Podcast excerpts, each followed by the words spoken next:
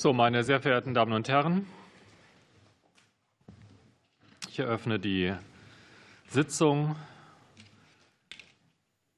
als öffentliche Anhörung unseres Ausschusses für Inneres und Heimat zur Reform des Staatsangehörigkeitsrechts. Der Ausschuss war zu Beginn des Jahres auf Delegationsreise in Kanada. Eine der Aussagen, die wir dort gehört haben, war, dass es für ein modernes Einwanderungsland eine gute Idee ist, äh, a clear path to citizenship den Menschen aufzuzeigen, also einen klaren Weg auch zur Staatsangehörigkeit. Uns liegt heute ein Gesetzentwurf zur Modernisierung unseres Staatsangehörigkeitsrechts vor, der dieser Vorstellung Rechnung trägt mit einer Anpassung, man kann es so sagen, an auch international vergleichbare Standards, aber auch mit besonderen Vorkehrungen sowohl als Respekt vor der Lebensleistung der Generation der hier vor vielen Jahren eingewanderten aus der sogenannten Gastarbeitergeneration, aber auch für besondere Integrationsleistungen. Wenn man die Debatte der letzten Wochen verfolgt, haben wir Diskussionen beispielsweise zur generellen Hinnahme von Mehrstaatlichkeit, aber auch zur Frage, ob es zur Erlangung einer Staatsangehörigkeit verpflichtend sein soll, seinen Lebensunterhalt selbst zu erwirtschaften, auch wenn man das aus Gründen, die vielleicht objektiv gegeben sind, gar nicht kann. Diese Fragen überführen wir heute in eine öffentliche Anhörung, zu denen zu der uns externe Expertise zur Verfügung steht. Die geladenen Sachverständigen haben uns schriftlich auch mit ihrer Expertise ähm, schriftlich ihre Expertise zur Verfügung gestellt, ebenso wie das Wortprotokoll, also auch die jetzt im äh, Ausschuss eingehenden Stellungnahmen werden als Ausschussdokument am Ende in Drucklegung gehen. Sie als Sachverständige erhalten dazu die Gelegenheit, auch noch mal über Ihre Ausführungen zu schauen und uns gegebenenfalls Korrekturen mitzuteilen. Wir sind im Parlamentsfernsehen live und entsprechend auch nach Abschluss dieser Sitzung in der Mediathek auf Abruf und ähm, darf jetzt hier im Raum begrüßen, beziehungsweise dann später auch digital zugeschaltet. Zunächst mal Frau Bucalo, Frau Professor Fontana, Herrn Professor Frie, Herrn Dr. Kanter, Herrn Professor Tabarra, Herrn Dr. Vos-Gerau, Herrn Dr. Weber, Herrn Wiegel, Herrn Dr. Rittgen und Frau Schneckenburger sowie dann digital ab 15 Uhr Herrn Riemenschneider. Kolleginnen und Kollegen sind ebenfalls digital zugeschaltet. Danke aber auch jetzt in dieser Runde noch mal dafür, dass wir die Anhörungen auch immer in guter Präsenz aller Fraktionen durchführen können. Das ist, glaube ich, der Bedeutung der Vorlagen, die wir debattieren, so angemessen. Wir haben als Ausschuss vorgesehen 14 bis 16 Uhr, um den Kolleginnen und Kollegen zwei Runden zu ermöglichen. Äh, sind wir jetzt angewiesen darauf, dass Sie als Sachverständige sich wirklich bei den drei Minuten ähm, auch halt an die drei Minuten halten. Ähm, Sie haben ja dann oft bei den Nachfragen noch mal Gelegenheit, Dinge, die nicht unterzubringen waren, auch nachzutragen beziehungsweise Ihre schriftlichen Unterlagen sind ja entsprechend verteilt worden. Ich werde das äh, mit Blick darauf, dass wir die zwei Fraktionsrunden auch nur unter dieser Bedingung schaffen werden, äh, versuchen, so strikt wie es geht einzuhalten. Bitte Sie dabei jetzt auch schon um Ihre Mitwirkung und das Verständnis. Ähm, anschließend geht es in die Fraktionsrunden. Dazu haben wir Regeln, die ich dann auch noch mal aufrufe für diejenigen, die neu bei dieser Anhörung im Innenausschuss dabei sind, da sich die Gepflogenheiten in den unterschiedlichen Ausschüssen auch unterschiedlich darstellen. Mit diesen Vorbemerkungen und äh, da keine Wortmeldungen sichtbar sind, können wir nun eintreten in unsere Beratungen. Und Frau Bukalo ist die erste, die heute zu uns spricht. Vielen Dank für Ihre Anwesenheit. Vielen Dank, ähm, sehr geehrter Herr Vorsitzender, sehr geehrte Ausschussmitglieder. Vielen Dank für die Einladung. Äh, der aktuelle Gesetzentwurf ist ein sehr deutlicher Beleg für das Ziel, Einbürgerung in Deutschland zeitgemäß und vor allem effektiv zugänglich zu gestalten. Und genau deshalb ist es sehr wichtig zu beachten, dass bisher im Diskurs darum, wer zukünftig ein Recht auf eine Staatsangehörigkeit haben sollte, leider genau diejenigen vergessen wurden, die bisher keine Staatsangehörigkeit haben, Staatenlose. In Deutschland leben über 126.000 Menschen ohne Staatsangehörigkeit. Fast ein Drittel von ihnen wurde hier geboren. Über ein weiteres Drittel von ihnen lebt seit über acht Jahren hier. Viele andere kamen im Kindesalter nach Deutschland und haben ihre gesamte Bildungslaufbahn hier durchlebt. Obwohl sowohl das Übereinkommen zur Rechtsstellung von Staatenlosigkeit sowie das zur Verminderung geltendes Recht sind, genießen diese Menschen, auch wenn sie alle anderen Voraussetzungen erfüllen, nicht dasselbe Recht auf Einbürgerung wie Drittstaatangehörige. Wie kann Deutschland also zukünftig den internationalen Verpflichtungen nachkommen? Der Stellung Stellungnahme können Sie vier Forderungen entnehmen. Wir haben vor allem jetzt zwei in diesem Statement, die ich gerne mit Ihnen teilen möchte. Erstens die explizite Nennung von Staatenlosigkeit im Staatsangehörigkeitsgesetz, um bürokratische Hürden abzubauen und effektiv Zugang zu schaffen. Zweitens den erleichterten Erwerb der deutschen Staatsangehörigkeit durch in Deutschland geborene staatenlose Kinder, um den Anstieg von Staatenlosigkeit effektiv zu verhindern und die Rechte staatenloser Kinder zu schützen. Warum ist die explizite Nennung so wichtig? Hauptvoraussetzung für die Einbürgerung ist derzeit die geklärte Identität und Staatsangehörigkeit. Beides muss richtigerweise bei der Einbürgerung nachgewiesen werden. Der aktuelle Entwurf stützt sich aber auf die irreführende Annahme, dass der Nachweis einer Staatsangehörigkeit gleichzusetzen ist mit dem Nachweis einer Staatenlosigkeit. Und ein Blick in die Praxis macht deutlich, dass dem nicht so ist. Wenn Sie als Staatsangehörige Ihre Staatsangehörigkeit nachweisen möchten, dann können Sie einen Pass vorlegen. Eine staatenlose Person ist gezwungen, von bis zu 195 Auslandsvertretungen einen Negativbescheid nachzuweisen.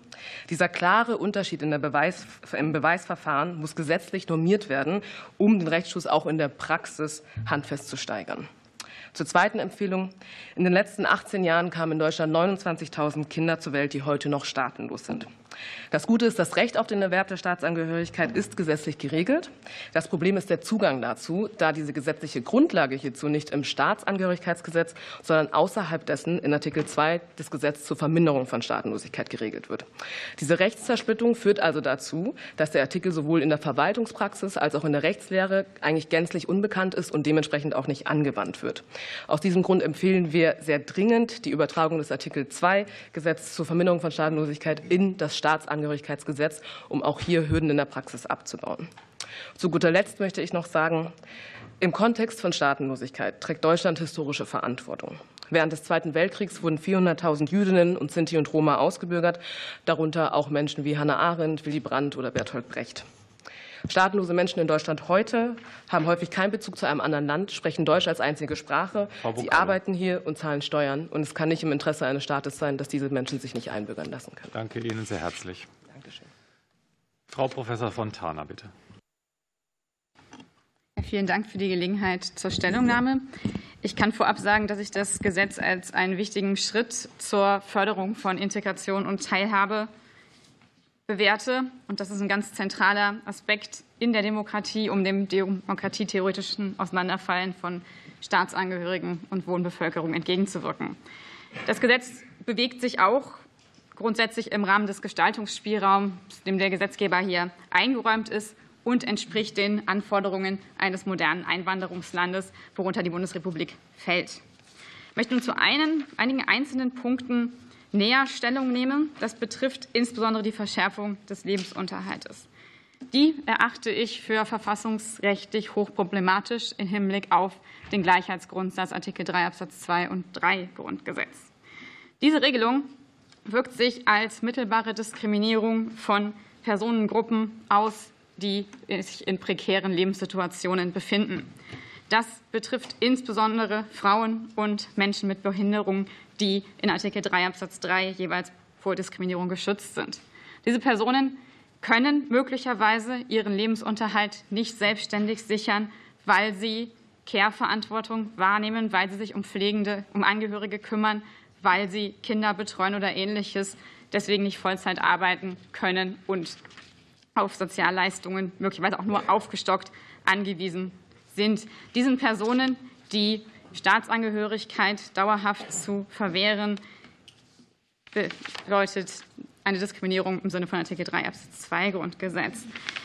Ganz kurz an dieser Stelle zum Aspekt die Aussage, dass die freiheitlich-demokratische Grundordnung näher definiert wird in § 10 Absatz 1 Satz 3. Hier sehe ich Bedenken im Hinblick auf den Bestimmtheitsgrundsatz der Formulierung und dass die Auslegung möglicherweise ins Spannungsverhältnis zu der grundrechtlichen Vielfalt geraten könnte. Zum letzten Punkt die Regelung, nach der die Gleichberechtigung von Mann und Frau bzw. ein entgegengesetztes Handeln zu einem Ausschlussgrund für den Erwerb der Staatsangehörigkeit werden könnte. Grundsätzlich achte ich es als begrüßenswert, dass der Gleichberechtigung von Mann und Frau hier Bedeutung beigemessen wird, auch im Hinblick auf Artikel 3 Absatz 2, die Förderung der Gleichberechtigung von Mann und Frau. Allerdings geht die Gesetzesbegründung an einigen Stellen von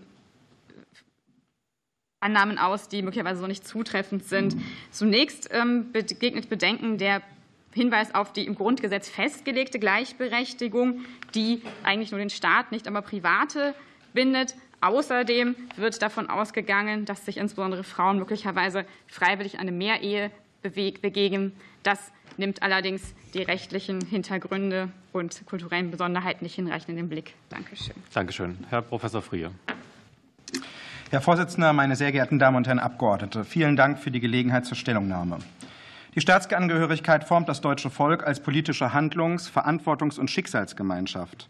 Wer eingebürgert wird, erwirbt mit dem Wahlrecht die Macht zur Mitentscheidung über unser gemeinsames Schicksal. Zugleich unterwerfen sich Eingebürgerte staatsbürgerlichen Pflichten. Nach den Überlegungen des Bundesverteidigungsministers könnten dazu künftig auch wieder die Wehrpflicht gehören. Sie kennen den Anlass. Die NATO und die Bundesrepublik stehen am Abgrund eines drohenden Krieges mit Russland, dessen Ausbruch einzig von den Launen eines 71-jährigen Diktators abhängt, der viel Zeit mit alten Landkarten verbringt. Über die sicherheitspolitischen Implikationen dieser Zeitenwende für die Reform der Staatsangehörigkeit scheint die Bundesregierung indes nicht nachgedacht zu haben. Denn sonst hätte sie wohl kaum den vorliegenden Gesetzentwurf eingebracht. Schon das geltende Recht lässt Mehrstaatigkeit bei der Einbürgerung von Staatsbürgern anderer EU-Staaten zu. Solche Mehrstaatigkeit führt zwar zu problematischen Privilegierungen doppelter Unionsbürger beim Einfluss auf europäische Organe wie den Rat. Immerhin allerdings kann ein deutsch-französischer Doppelstaater mit seinen beiden Heimatländern in einem NATO-Konflikt mit Russland loyal sein. Doch erst der vorliegende Entwurf weitet Mehrstaatigkeit insbesondere auf Türken, Kosovaren und Russen aus. Russen könnten sich künftig ohne Verlust ihrer russischen Staatsangehörigkeit nach Deutschland einbürgern lassen, weil auch das russische Recht Mehrstaatigkeit erlaubt. Aus Osteuropa kennen wir die Strategie, dass Russland gezielt Pässe an russischstämmige Bevölkerungsteile sogar außerhalb Russlands ausgibt, um so seine imperialen Einflusssphäre der sogenannten russischen, äh, äh, russischen Welt, Ruski Mir, abzustecken. Nach dem von der Koalition vorgesehenen Wegfall von Paragraph 25 des Staatsangehörigkeitsgesetzes würden auch Deutsche, die einen russischen Pass annehmen, künftig nicht mehr ihre deutsche Staatsangehörigkeit verlieren was dem Putin-Regime beispielsweise die Wiedereinbürgerung ehemaliger Russen ermöglichen würde. Damit gestaltet die Reform das Staatsangehörigkeitsrecht dysfunktional aus. Das Bekenntnis eines Einbürgerungsbewerbers zur freiheitlich-demokratischen Grundordnung der Bundesrepublik darf nicht ambivalent bleiben, sondern muss klar und unmissverständlich sein. Wer in der Ukraine seiner russischen sogenannten Wehrpflicht erfüllt, kann nicht gleichzeitig loyal zur freiheitlich-demokratischen Grundordnung sein die Angriffskriege ächtet, Artikel 26 des Grundgesetzes. Wenn die Bundesregierung ihre eigene nationale Sicherheitsstrategie ernst nimmt, die Deutschland in einer systemischen Konkurrenz zum Autoritarismus sieht, heißt das, mehrfache Staatsangehörigkeiten mit autoritären Regimen sind, wie es das Bundesverfassungsgericht einmal allgemein formuliert hat, ein Übel. Der Gesetzgeber sollte sie nicht weiter fördern, sondern nach Wegen suchen, bestehende mehrfache Staatsangehörigkeiten abzubauen. Vielen Dank. Herr Dr. Kanter, bitte. Sehr geehrter Herr Vorsitzender, sehr geehrte Damen und Herren Abgeordnete, vielen Dank für die Einladung. Ich werde mich auf drei Punkte beschränken. Erstens, die umfangreichen Absenkungen der Einbürgerungsvoraussetzungen werden zu einem erheblichen Anstieg der Einbürgerungsanträge führen, die von den sowieso schon überlasteten Einbürgerungsbehörden schwerlich bewältigt werden können. Zweitens, die bestehenden Integrationsprobleme werden durch die Einführung von Mehrstaatlichkeit bei zudem abgesenkten Voraussetzungen an Spracherwerb und Bekenntnisse zur Rechts- und Gesellschaftsordnung nicht verringert. Drittens die Absenkung der Voraufenthaltszeiten lassen kaum noch einen Unterschied zwischen den ausländerrechtlichen Aufenthaltstiteln und dem Erwerb der deutschen Staatsangehörigkeit erkennen. Erstens, da Sie mich freundlicherweise als Vertreter eines Landes geladen haben, das die Einbürgerungsverfahren mit eigenen Behörden äh, betreibt, möchte ich den Verwaltungsvollzug ansprechen. Dass die Zahlen seit Jahren auf einem niedrigen Niveau stagnierten, trifft nicht zu. Die Zahlen steigen deutlich an, und zwar seit langem. Der Gesetzentwurf meidet jedoch eine konkrete Prognose zum weiteren Geschehen. Das erschwert die Planungen vor Ort in den Vollzugsbehörden. Dabei sind erhebliche Antragsspitzen zu erwarten. Schon 2025 werden ähm, äh, die aus der Ukraine geflüchteten Personen dann antragsberechtigt sein. Auf die unmittelbar nach Inkrafttreten des Gesetzes zu erwartende Antragsspitze folgt dann ein Jahr später die nächste Antragsspitze. Die zur Verfügung stehenden Verwaltungskapazitäten, das muss man leider sagen, verschärft durch die demografische Situation und den Arbeitskräftemangel, setzen der Politik genauso Grenzen wie fehlende Ressourcen finanzielle Ressourcen. Die uneingeschränkte Hinnahme mehrfacher Staatsangehörigkeit halte ich für falsch, vor allem in Kombination mit dem Wegfall weiterer Voraussetzungen wie verkürzte Voraufenthaltszeiten, dem Verzicht auf das Erfordernis ähm, einer Einordnung in die deutschen Lebensverhältnisse und bei bestimmten Personengruppen dem Nachweis staatsbürgerlichen Grundwissens und ausreichender Sprachkenntnisse. Nicht zu empfehlen ist zudem die bisherige Einbürgerungsvoraussetzung der Einordnung in die deutschen Lebensverhältnisse auf die Meerenge, auf die, Meer, auf die Mehrehe und die Gleichberechtigung zu verengen und in die Ausschlussgründe zu verlagern.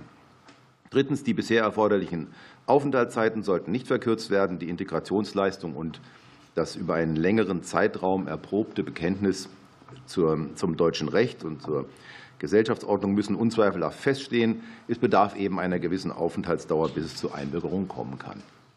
Dass eine verkürzte Voraufenthaltszeit als Mittel gegen den Fachkräftemangel empfohlen wird, überzeugt mich nicht. Es ist nicht belegt, dass Staatsangehörigkeitsrecht einen maßgeblichen Faktor für die Fachkräfteeinwanderung darstellt. Außerdem beziehen sich die verkürzten Voraufenthaltszeiten auch nicht allein auf die Fachkräftezuwanderung. Und schließlich stellen die reduzierten Voraussetzungen das Zeit. Abstandsgebot. Dann höre ich jetzt auf. Dankeschön. Herr Dr. Rittgen. Zahl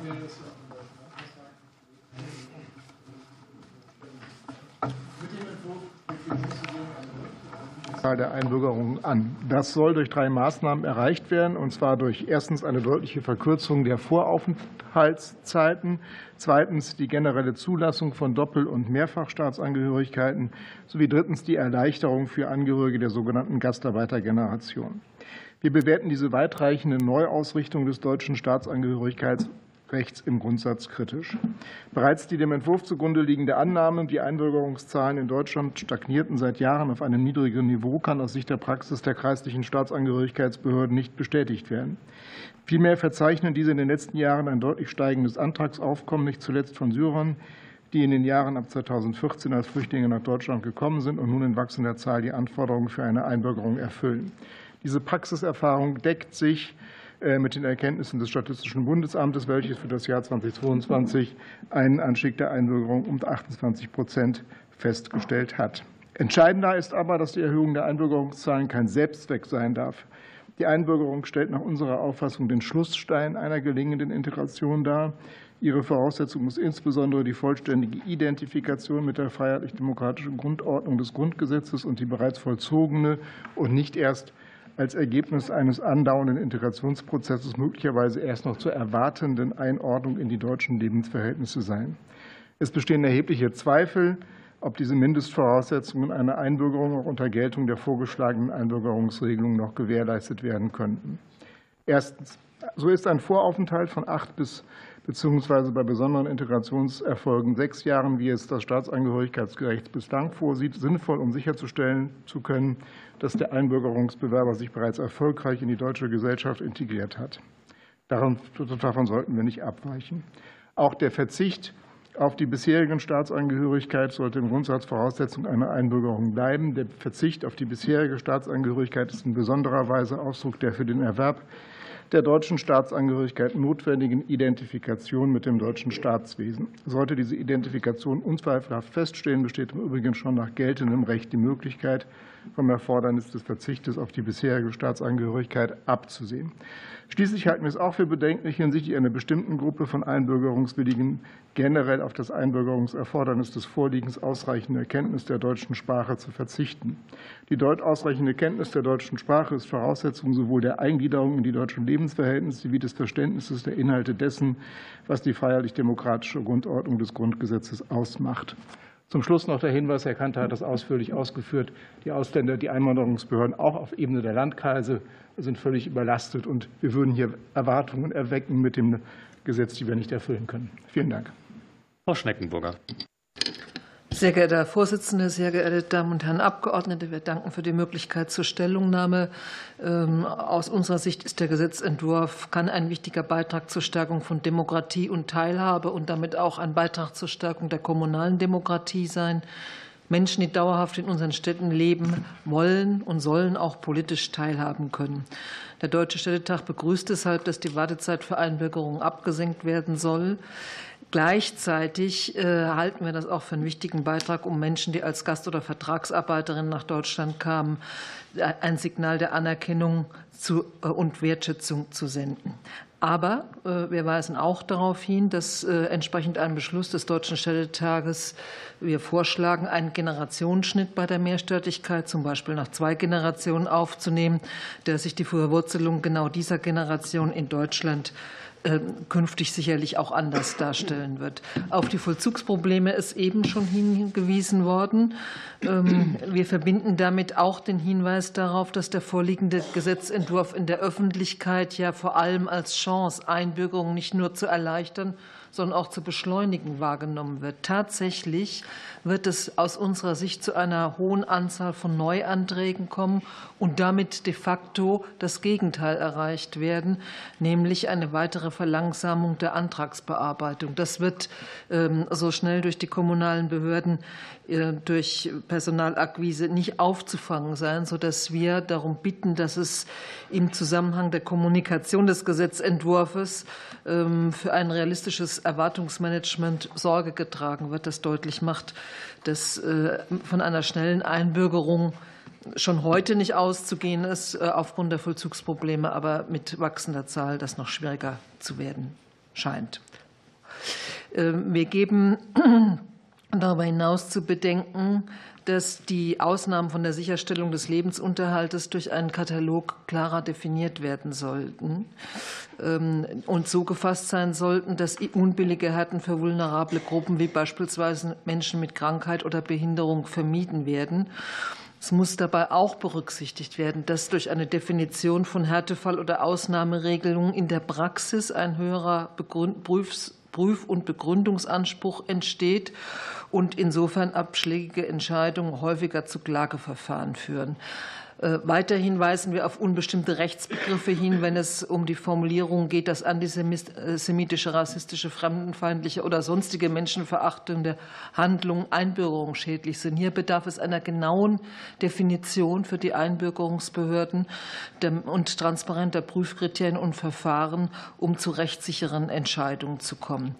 Die Übergangsfristen für das Gesetz sollten so ausgestaltet sein, dass die Vollzugsbehörden in der Lage sind, auch den Erwartungen zu entsprechen und äh, zeitgerecht damit umzugehen. Dankeschön. Dankeschön. Herr Tabara, bitte. Sehr geehrter Herr Vorsitzender, sehr geehrte Abgeordnete, vielen Dank für die Einladung. Ich habe in meiner schriftlichen Stellungnahme bin ich auf ähm, eine ganze Reihe von Punkten eingegangen, die der Gesetzentwurf aufwirft, habe da zum Teil auch konkrete Formulierungsvorschläge gemacht. Jetzt möchte ich mich ähm, hier auf die zentralen Punkte konzentrieren. Insgesamt, so denke ich, ergibt dieser Gesetzentwurf, so wie er jetzt dasteht, ein gemischtes, wenn nicht sogar widersprüchliches Bild. Einerseits sehr positiv die allgemeine Anerkennung von Mehrstaatigkeit aus meiner Sicht. Bis auf Einzelfragen ist das sehr konsequent umgesetzt worden. Es enthält eine wichtige Botschaft für Deutschland als postmigrantische Gesellschaft, also als einer Gesellschaft, in der gleichberechtigte Teilhabe unabhängig von der Herkunft gelten soll. Andererseits enthält der Entwurf aber auch Signale, die diese klare Botschaft konterkarieren. weil der Entwurf nämlich Regelungen enthält, die in der Praxis anfällig für eine Diskriminierung, diskriminierende Umsetzung sein können. Das betrifft die ergänzenden Regelungen zur freiheitlich-demokratischen Grundordnung und noch mehr die Regelung zur Missachtung der Gleichberechtigung von Mann und Frau. Keine Frage, hier werden beste Absichten verfolgt, aber die Ausgestaltung ist höchst problematisch. Es ist zwar durchaus vorstellbar, dass es Einbürgerungsbehörden geben wird, die trotz der weitgehend unbestimmten und teilweise unsystematischen Regelungen hier zu pragmatischen Lösungen kommen könnten. Zu befürchten ist aber auch, dass es zu pauschalisierenden und sogar stigmatisierenden Umsetzungen kommen könnte. Und das würde absehbar vor allem die muslimische Bevölkerung treffen. Das Grundproblem dieses Entwurfs an der Stelle ist folgendes. Er führt die Einbürgerungsbehörden auf ein für den freiheitlichen Rechtsstaat problematisches Terrain. Die Einbürgerungsbehörden sollen nach dem Entwurf keine Verstöße gegen Gesetze prüfen, an den beiden Punkten, die ich gerade genannt habe, sondern letztlich die innere Einstellung von Einbürgerungsbewerbern. Das taucht einmal auch ausdrücklich in der Begründung auf. Es lässt sich aber auch daran ablesen, dass der Gesetzentwurf hier keine Verjährungsregelungen vorsieht. Das wäre aber bei verhaltensbezogenen Ausschlussgründen rechtsstaatlich geboten. Sehr geehrte Abgeordnete, ich empfehle daher dringend, dass Sie das allgemeine Gesetz, das für alle gilt, auch im Einbürgerungsrecht stärken. Einer der prägendsten Verfassungsrechtler der Bundesrepublik, Ernst Wolfgang Böckenförde, hat in den scharfen Auseinandersetzungen um die Berufsverbote in den 1970er Jahren vom allgemeinen Gesetz als Panier, also dem Banner der Freiheit, gesprochen. Ich möchte noch ganz kurz zwei Sätze leicht gekürzt ähm, hier zitieren, weil sie hier so gut hinpassen. Also Böckenförde. Zum rechtsstaatlichen Freiheitsprinzip gehört, dass der Bürger, der sich im Rahmen der Gesetze verhält, ein loyaler Bürger ist. Die Grenzen zulässiger Freiheitsbetätigung werden durch Gesetze, also gesetzliche Verbote und Gebote, vollziehbar umschrieben. Und ein Verhalten, das sich an diese Gebote und Verbote hält, darf kein Anknüpfungspunkt rechtlicher Nachteile sein. Vielen Dank. Danke. Herr Voss-Gerau, bitte. Ja, danke, Herr Vorsitzender, meine Damen und Herren. Grundsätzlich muss man in Deutschland nicht eingebürgert sein, um hier sinnvoll und würdig leben zu können, äh, da weitestgehende Rechtsangleichung und keine Diskriminierung vorherrscht. Ich hatte in meinem Gutachten ein bekanntes Beispiel gebracht, selbst da, wo etwa das Grundgesetz eine Ungleichbehandlung von Deutschen und Ausländern vorsieht, nämlich bei der Versammlungsfreiheit, haben Rechtsprechung und Gesetzgebung längst einvernehmlich diese Unterschiede in der Sache beseitigt. Der einzige Unterschied auf den allerersten Blick ist das Wahlrecht. Und das Wahlrecht kann nicht Ausländern verliehen werden. Dafür muss man natürlich Deutscher sein. Das hat das Bundesverfassungsgericht äh, sehr deutlich klargestellt, auch zu Recht. Denn das Wahlrecht ist letztlich Ausdruck gerät manchmal in Vergessenheit, des inneren Selbstbestimmungsrechts des deutschen Volkes, das aus dem Völkerrecht kommt. Wenn also Ausländer wählen könnten, dann wäre das partielle Fremdbestimmung. Muss zum Volk gehören, um wählen zu können, was immer das im Einzelnen bedeutet. Das wird ja dann unterschiedlich gesehen. Und die jetzige Reform, die eben eine ganze äh, Reihe von Modernisierungs- und Liberalisierungsbestrebungen des Staatsbürgerschaftsrechts seit der Schröder-Zeit eben fortsetzt, die scheint mir nicht unbedingt im Staatsinteresse angezeigt zu sein. Also wir haben ja schon mehrfach liberalisiert. Wir haben die Einbürgerungszahlen immer weiter erhöht. Ähm, der eine weitere Unterschied außer dem Wahlrecht ist ja, dass, wenn ich einmal die Staatsbürgerschaft habe, dann kann ich nicht mehr abgeschoben werden. Das ist der bleibende Unterschied. Und gerade wenn wir die Entwicklung der letzten Jahre sehen, da haben wir zum Beispiel die Aktivitäten des Remo-Clans gesehen, der also verschiedene schwere Straftaten begangen hat, bleiben alle hier. Das sind Deutsche, werden nicht ausgewiesen. Äh, da haben wir die Berliner Silvesterunruhen gesehen, wo also junge Männer äh, mit Migrationshintergrund, also beträchtliche Straftaten begangen haben, sind alle längst eingebürgert, bleiben hier.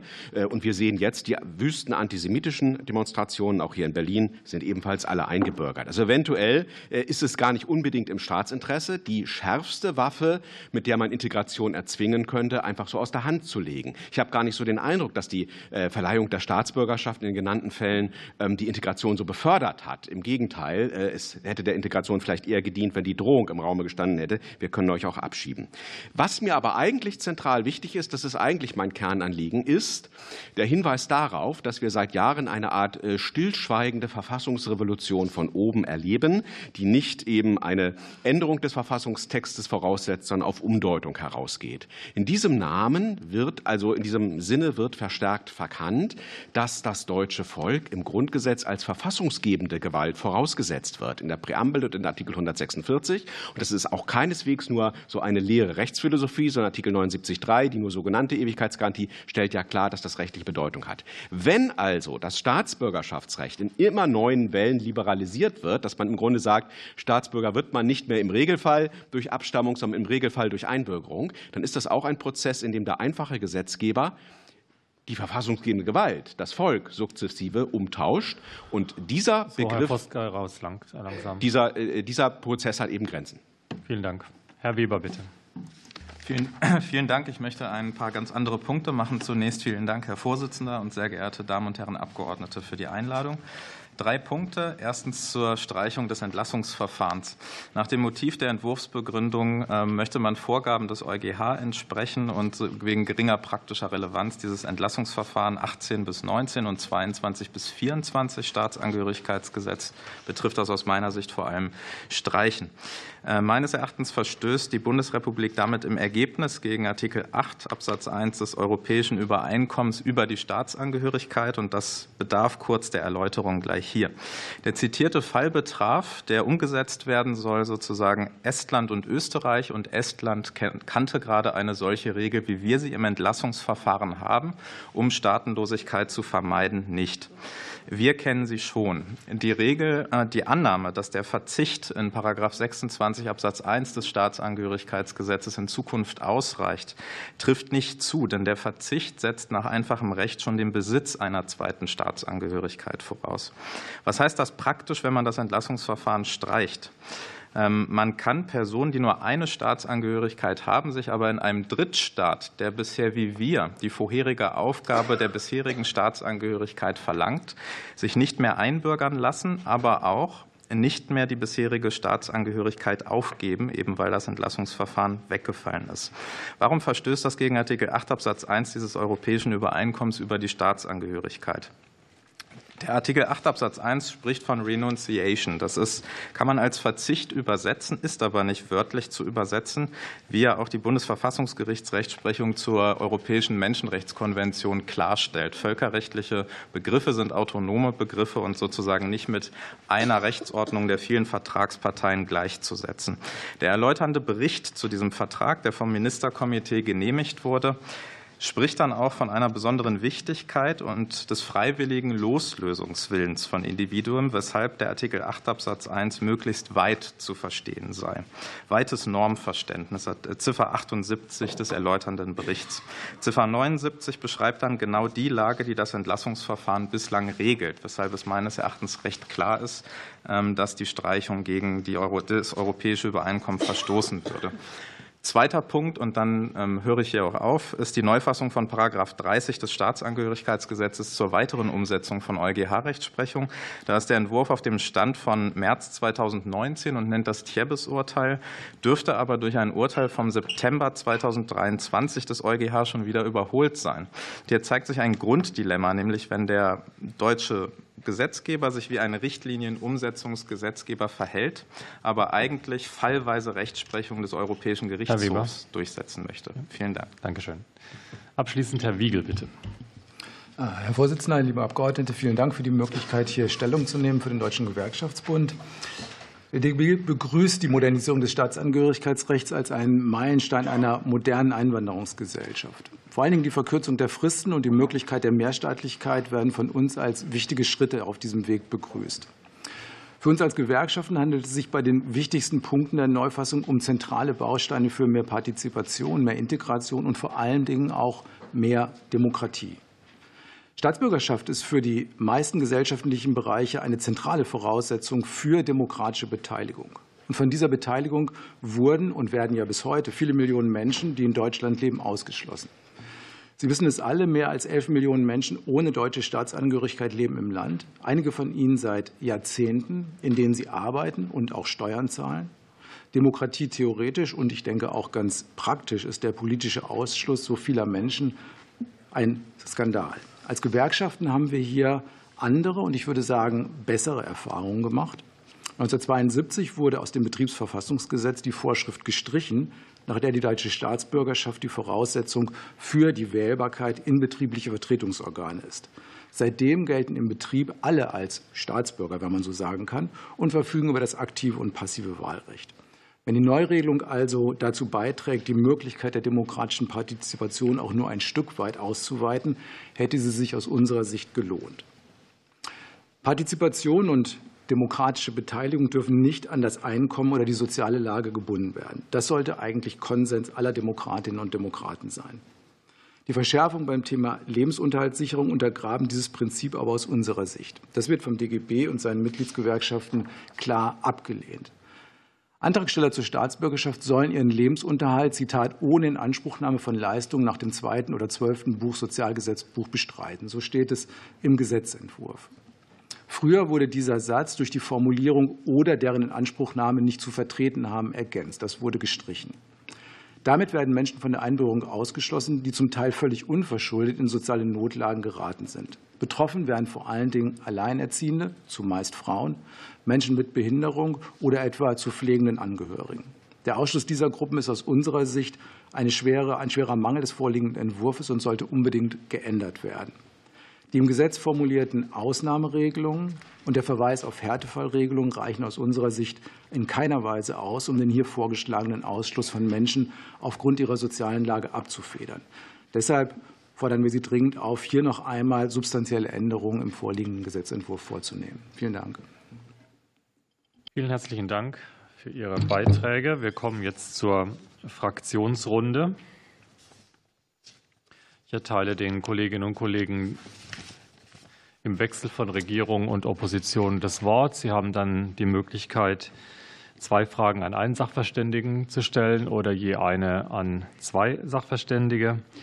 Dafür sind zwei Minuten Zeit und für die Beantwortung von Fragen dann auch pro Frage zwei Minuten. Ich bitte Sie auch hier um Disziplin und wir beginnen mit Herrn Demir für die SPD. Vielen Dank, Herr Vorsitzender. Danke schön auch an die Sachverständigen für die Inputs. Ich habe zwei Fragen an Frau Professorin Fontana.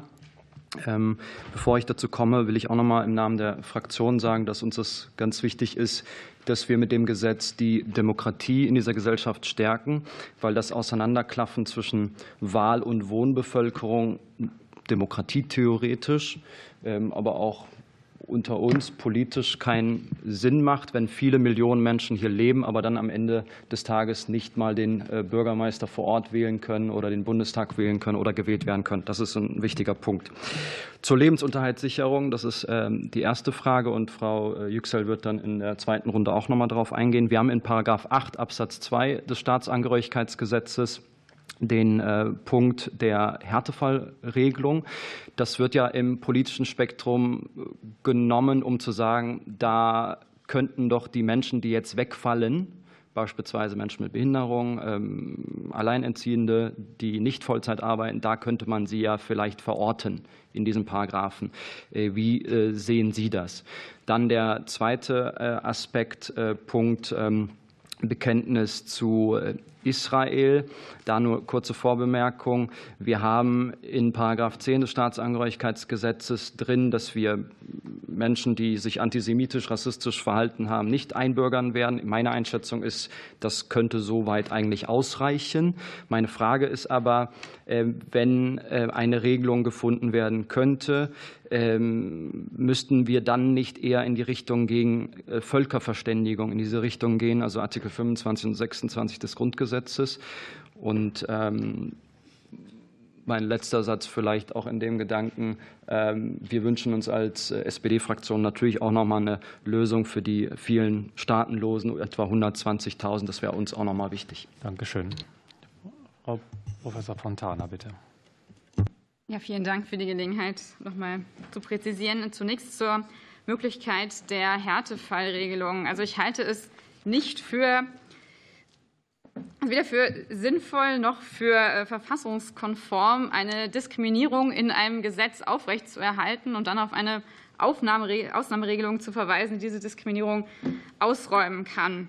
Also Diskriminierung, die ich eben auch schon mal aufgezeigt habe, von eben besonders Frauen und Menschen mit Behinderung, die unverschuldet ihren Lebensunterhalt nicht selbst sichern können.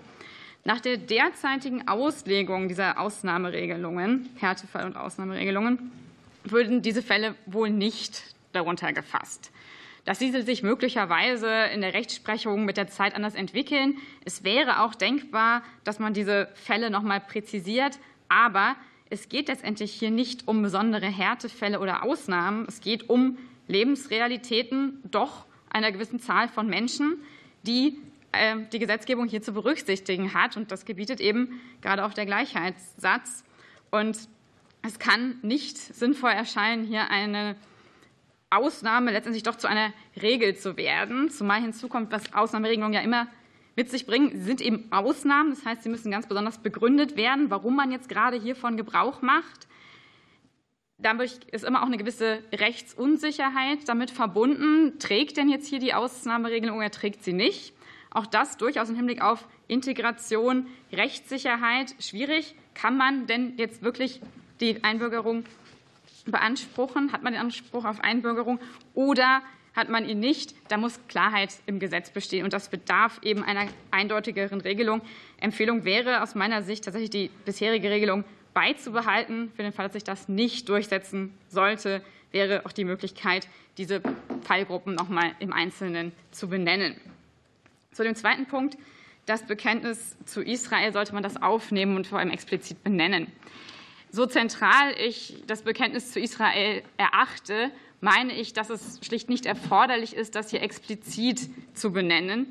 Denn das Bekenntnis zur freiheitlich-demokratischen Grundordnung, was ja auch schon im Gesetz derzeit drin steht und nun auch noch mal präzisiert werden soll, das erfasst aus meiner Sicht eben auch genau das, was mit dem Bekenntnis zu Israel erreicht werden soll. Also insbesondere die freiheitlich-demokratische Grundordnung, Artikel 25, 26 Völkerverständigung wurde erwähnt. Das sind durchaus Aspekte, die aufgrund der Völkerrechtsfreundlichkeit des Grundgesetzes, der offenen Staatlichkeit auch zur freiheitlich-demokratischen Grundordnung gehören aus meiner Sicht.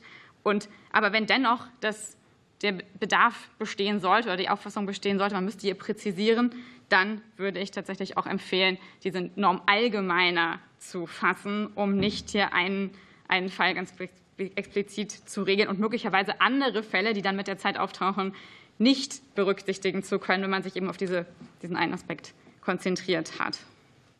Vielen Dank. Danke schön. Herr Dr. Heck, bitte für CDU-CSU. Ja, vielen Dank. Ähm, ich habe eine Frage an Herrn Professor Frie und eine Frage an Herrn Dr. Kanter. Ähm, wir haben eben schon auch auf die Frage von Herrn Demir ähm, Näheres gehört zu der Frage Antisemitismus und Einbürgerung. Ich würde Sie gerne, Herr Professor Frie, fragen, ob aus Ihrer Sicht der Gesetzentwurf denn die Einbürgerung antisemitischer Bewerber verhindert und welche rechtlichen Möglichkeiten sehen Sie, ähm, das noch weiter ähm, zu präzisieren. Ähm, Herr Dr. Kanter, Sie hatten ja in Ihrer Stellungnahme auch über äh, die Einbürgerung von Ausländern geschrieben, die vormals extremistische Bestrebungen unterstützt haben. Da gibt es eine Möglichkeit, diese einzubürgern, wenn sie sich von ihrer früheren Unterstützung in irgendeiner Form distanziert haben. Vielleicht können Sie es noch mal erläutern, wie das in der Praxis aussieht und welche Probleme sich dort stellen. Herr Frier, bitte als Erster. Ja, vielen Dank für die Nachfragen. Ähm, Demokratien brauchen Demokraten. Ähm, das ist ein Satz eines Ursozialdemokraten Friedrich Ebert und das wusste auch Böckenförder. Ähm, es ist eine Gelingensvoraussetzung für die Demokratie, dass die Bürger demokratisch eingestellt sind. Und deswegen ist es so wichtig, dass bei der Einbürgerung hier genau hingeschaut wird. Und deswegen ist es richtig, dass Antisemiten nicht eingebürgert werden sollen. Allerdings ähm, gelingt das im vorliegenden Gesetzentwurf nicht, denn der hier vorgesehene Paragraph 32b ähm, äh, der äh, soll ja nur verhindern, dass eine ganz bestimmte Gruppe antisemitisch straffällig gewordener Einbürgerungsbewerber in einem ganz speziellen Bereich, nämlich straffällig geworden im Bereich der Bagatellkriminalität, aber mit antisemitischem Hintergrund, also eine eher theoretisch konstruierte Gruppe, dass die dann nicht eingebürgert wird. Und wenn man sich hier eben ehrlich machen will, ähm, dann muss man zur Kenntnis nehmen, dass unter der türkischen Bevölkerung in Deutschland eine langfristige Parteibindung zugunsten der AKP von knapp 60 Prozent besteht. Das ergibt eine aktuelle empirische Studie. Und das ist etwas, das sollte uns Sorge bereiten. Das kann zwar viele Ursachen haben, aber die AKP macht eben unter anderem Politik mit antisemitischen Parolen. Und deswegen bin ich dafür, im Einbürgerungsverfahren ganz genau hinzuschauen und mit den Menschen ins Gespräch zu kommen. Mein Vorschlag wäre, dass man eine Einbürgerungskommission schafft, ähm, die ein Einbürgerungsgespräch führt. Denn der Multiple-Choice-Test, den wir jetzt haben, der reicht nicht aus, um hier sich ein vernünftiges Bild ähm, darüber zu machen, wie Einbürgerungsbewerber stehen. Und wenn wir eine Kommission hätten, in der Vertreter der Einbürgerungsbehörde sind, in der auch Vertreter der Zivilgesellschaft sind, zum Beispiel Gemeindevertreter, und man gemeinsam ins Gespräch miteinander kommt, dann kann man die Sprachkenntnisse überprüfen, dann kann man die, ähm, schauen, ob derjenige in Deutschland sich integriert hat und man kann auch eben darüber ins Gespräch kommen, was Bekenntnis und Loyalität zur freiheitlich-demokratischen Grundordnung heißt. Herr Kanter, bitte. Herr Dr. Heck, gerne antworte ich auf Ihre Frage. Vorab vielleicht ähm, die Unterdefinition der freiheitlichen demokratischen Grundordnung mit den dann dort genannten Tatbestandsmerkmalen antisemitisch, rassistisch und sonst wie ähm, und sonstige Menschenverachtung hat natürlich immer das Problem, dass es bestimmte Bereiche hervorhebt und dann stellt sich die Frage, was mit den anderen Bereichen und dann stellt sich sofort die Frage, was eigentlich mit islamistischen äh, Bestrebungen und das sind die im Einbürgerungsverfahren häufigsten Fälle neben äh, der Angehörigkeit der PKK. Das vielleicht nur so vorab.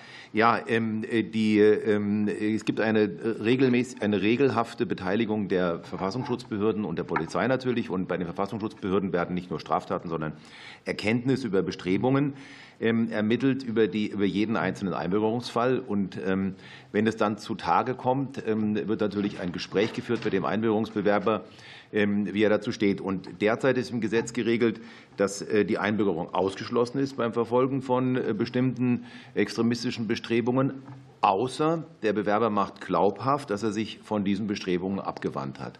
Ähm, und das ist natürlich klar, dass es für eine Einbürgerungsbehörde sehr schwer ist, wenn einfach äh, das gesagt wird, ja, das stimmt schon, was ihr da mitbekommen habt und was da in den, ähm, in den, im Internet so alles erfolgt ist. Aber ich habe mich ja abgewandt. Und mein Vorschlag wäre, dass man eine gewisse Sperrfrist zwischen der letzten Erkenntnis, ähm, die vom Verfassungsschutz oder der Polizei geliefert wird, und der Glaubhaftmachung drei, fünf Jahre lang ähm, eine Sperrfrist macht, äh, sodass auch nicht erst eingebürgert wird und dann zeigt sich, dass das Bekenntnis sozusagen dann doch nicht ganz gehalten hat. Das wäre der, der Vorschlag, damit umzugehen mit diesem Phänomen. Danke. Wir kommen zu Frau Polat für Bündnis 90 ja, vielen Dank, Frau Vorsitzender. Ähm, auch ich bedanke mich bei den Sachverständigen. Lassen Sie mich vielleicht noch, äh, weil ich mich persönlich angesprochen äh, gefühlt habe, als türkeistämmige Abgeordnete, grüne Abgeordnete, äh, Doppelstaatlerin sagen, dass ich vielleicht auch noch mal sagen möchte, dass das größte Wählerpotenzial bei den türkeistämmigen laut der Konrad-Adenauer-Stiftung bei der leider bei der CDU-CSU ist, ähm, mit Abstand. Da sind wir abgeschlagen auf Platz vier. Also von daher äh, ähm, muss ich das hiermit nur feststellen, ähm, dass, glaube ich, am meisten die Union von diesem Einbürgerungsrecht profitieren würde. Ähm, aber nichtsdestotrotz wurde hier deutlich, dass wir auch mit dem, was die Innenministerin gesagt hat, eines der modernsten Staatsangehörigkeitsrechte auf den Weg bringen wollen mit der Mehrstaatlichkeit, dass hier auch von einer klaren Botschaft gesprochen wird. Aber wir nehmen auch zur Kenntnis, dass, äh, wie unser Sachverständiger, meine zwei Fragen gehen an ihn in der ersten Runde, dass das konterkariert wird, weil es anfällig für Diskriminierung ist. Und Herr Professor äh, Dr. Tabara, Sie haben es gesagt, Sie haben jeweils auf zwei Aspekte abgestellt. Einmal auf das Bekenntnis zur FDGO. Ähm, auch Frau Professor Fontana ist da ja drauf eingegangen. Sie haben hier einen Alternativvorschlag gemacht. Können Sie den vielleicht noch mal ähm, erläutern und darlegen, warum dieser besser erscheint, auch in der Praxisanwendung? Und das Gleiche gilt äh, für den ähm, Alternativvorschlag, den Sie gemacht haben im Paragraph 11 Gleichberechtigung von Mann und Frau. Hier der Hinweis, auch da hat mich der Beauftragte für Antisemitismus und jüdisches Leben angerufen, dass es nicht nur die Muslime treffen könnte, sondern eben auch andere Religionsgemeinschaften, unter anderem auch Jüdinnen und Juden. Und von daher ähm, sollten wir das ernsthaft, glaube ich, auch noch mal prüfen. Dankeschön. Herr Tabaras, Sie haben dann vier Minuten, bitte. Ja, vielen Dank für die Nachfrage. Ähm, die sich ja in erster Linie auf die ähm, Formulierungsvorschläge ähm, bezieht, die ich gemacht habe. Ähm, einmal zu der Frage, wie das mit dem Bekenntnis zur freiheitlich-demokratischen Grundordnung ist. Da ist ja einmal noch mal zu sehen, es geht zwar in dem Gesetzentwurf um antisemitische, rassistische und menschenverachtende motivierte Handlungen, aber der Bundesrat hat in seiner Stellungnahme darauf hingewiesen, dass der Paragraph 46 des Strafgesetzbuches um Merkmale erweitert wurde, nämlich zur sexuellen Identität und zur geschlechtlichen Diskriminierung und um da sozusagen einen Gleichklang zu haben, sowohl bei dem Paragraph 10 als auch bei Paragraph 12a mit den Straftaten, müsste das auch hier zusammengefügt und zusammengefasst werden. Und aus diesem Grund oder nicht nur aus diesem Grund, aber das, das, das andere ist auch, sagen, der, das ist auch in den schriftlichen Stellungnahmen verschiedentlich angemerkt worden, dass sozusagen jetzt der Regelungsstandort und auch die Regelungsklarheit von diesem ähm, neuen Satz 3, der da angefügt werden soll, nicht wirklich klar ist. Er klingt eigentlich wie ein Ausschlusstatbestand, soll aber eigentlich eine Definitionserweiterung sein. Ähm, oder ist er eigentlich nur eine Klarstellung? Ähm, das ist alles nicht so richtig klar, wo das dann eigentlich hinführen soll. Und deswegen glaube ich, als ich das das erste Mal gelesen habe, wusste ich auch gar nicht, worauf bezieht sich das eigentlich. Und glaube, ich kenne mich einigermaßen aus dem Staatsangehörigkeitsrecht, also worauf das nun eigentlich genau zielt. Also es wird nicht genau, es geht um die Nummer eins wohl eigentlich. Und deswegen mein Vorschlag, das auch in der Nummer eins von Paragraph 10 Absatz 1 mit einzufügen. Und insgesamt geht es ja jetzt, wenn man sieht, ähm, wir haben, ähm, wenn man sagen, der ähm, Bundesregierung folgt, die ja sagt, sie möchte dem Bundesrat folgen mit der Idee, dann die weiteren Merkmale mit aufzunehmen, hätten wir einen langen Katalog, den wir aber eigentlich gar nicht brauchen. Wir haben Artikel 3, ähm, der enthält alle Diskriminierungstatbestände, sowohl in Artikel 3 Absatz 3 die ausdrücklichen, als auch in Artikel 3 Absatz 1 die sogenannten Quasi-Diskriminierungsmerkmale, hier insbesondere die sexuelle Identität. Und daher wäre mein Vorschlag, das eben so auch einzuführen in ähm, den, ähm, in den Vorschlag, indem man einfach sagen, einfügt in die Nummer 1, insbesondere zum Schutz der Menschenwürde und vor Diskriminierung. Ähm, dann hätte man das erfüllt. Und man könnte auch noch weiter in die Loyalitätserklärung, ähm, was hier schon angeklungen ist, das Völkerrecht und das friedliche Zusammenleben aufnehmen. Dann hätte man auch nicht sozusagen so eine einseitige Schlagseite, dass sozusagen sich nur auf ähm, Israel bezieht. Wir haben jetzt ja auch gesehen, wir haben einen Konflikt zwischen Russland und der Ukraine. Da haben wir letztlich sozusagen ein ähnliches völkerrechtliches Problem, das wir ja auch mit adressieren sollten. Dann zu der zu dem Vorschlag ähm, ähm, ähm, Missachtung der Gleichberechtigung von Mann und Frau. Da ist das Problem, das ist einmal konzeptionell, auch das ist hier schon angesprochen worden, letztlich eine ungewöhnliche Form der Grundrechtsbindung für Private darstellt. Das heißt, wir haben hier ein, ähm, würden wirklich im Staatsangehörigkeitsrecht Neuland betreten. Ähm, und das ist auch sehr unbestimmt. Das ist für die Einbürgerungsbehörden, ähm, bewegen die sich da in einem schwierigen grundrechtlichen Abwägungsverhältnis. Das ist sozusagen kaum zu handhaben. Und dass das diskriminierungsanfällig ist, ist zum Teil in unterschiedlicher Ausprägung auch von eigentlich den kommunalen Spitzenverbänden ähm, gesagt worden. Da klang so ein bisschen durch, das möchten wir eigentlich den Einbürgerungsbehörden ähm, nicht zumuten.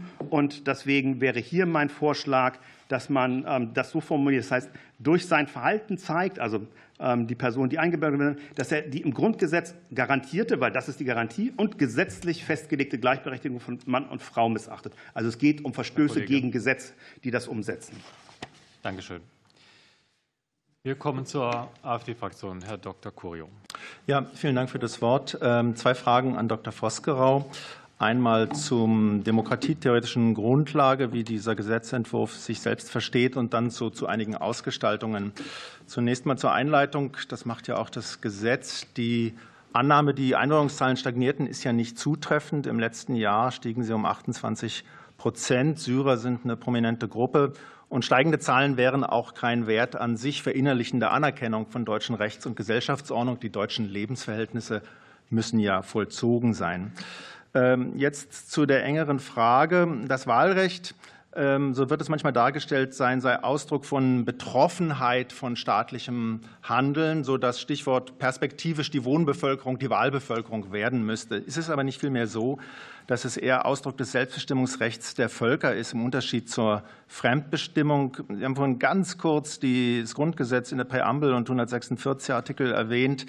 Können Sie das noch mal verknüpfen, das deutsche Volk da als verfassungsgebende Gewalt innerhalb des Grundgesetzes? Und bedeutet die notwendige Identifikation mit Deutschland dann nicht auch den Verzicht auf aus deutscher Sicht fortlaufende Fremdloyalitäten bei Doppelstaatlichkeit? Und die zweite Frage zu den konkreten Umsetzungen, die Verkürzung auf fünf bzw. drei Jahre, äh, sind eigentlich ja im offenen Widerspruch zu Voraussetzungen der Staatsbürgerschaft, nämlich der ähm, angeeigneten und verinnerlichten Anerkennung der deutschen Lebensverhältnisse. Frankreich und Schweden, die etwas Ähnliches probieren, haben ja nun schlechte Erfahrungen gemacht mit den davon betroffenen Bevölkerungsgruppen. Die Sicherung des Lebensunterhalts soll nicht mehr selbst vollzogen werden müssen, also die wirtschaftliche Integration und von der Gastarbeitergeneration gar die also glaubt man nicht, die äh, Kenntnis der deutschen Sprache in Schrift und Einbürgerungstest verlangen zu müssen. Entspricht das einer verständigen Teilnahme an politischen Verhältnissen in Deutschland als Gut, Herr Vosgerau, vier Minuten. Ja, Demokratie theoretisch. Ich wusste auch nicht genau, was das eigentlich bedeuten soll. Also, wir kennen im Völkerrecht das Selbstbestimmungsrecht der Völker. Es gibt das Innere und das Äußere. Und Ausdruck des inneren Selbstbestimmungsrechts der Völker, das ist eben die Verfassung und das ist der demokratische Prozess. Das ist das, was wir hier machen.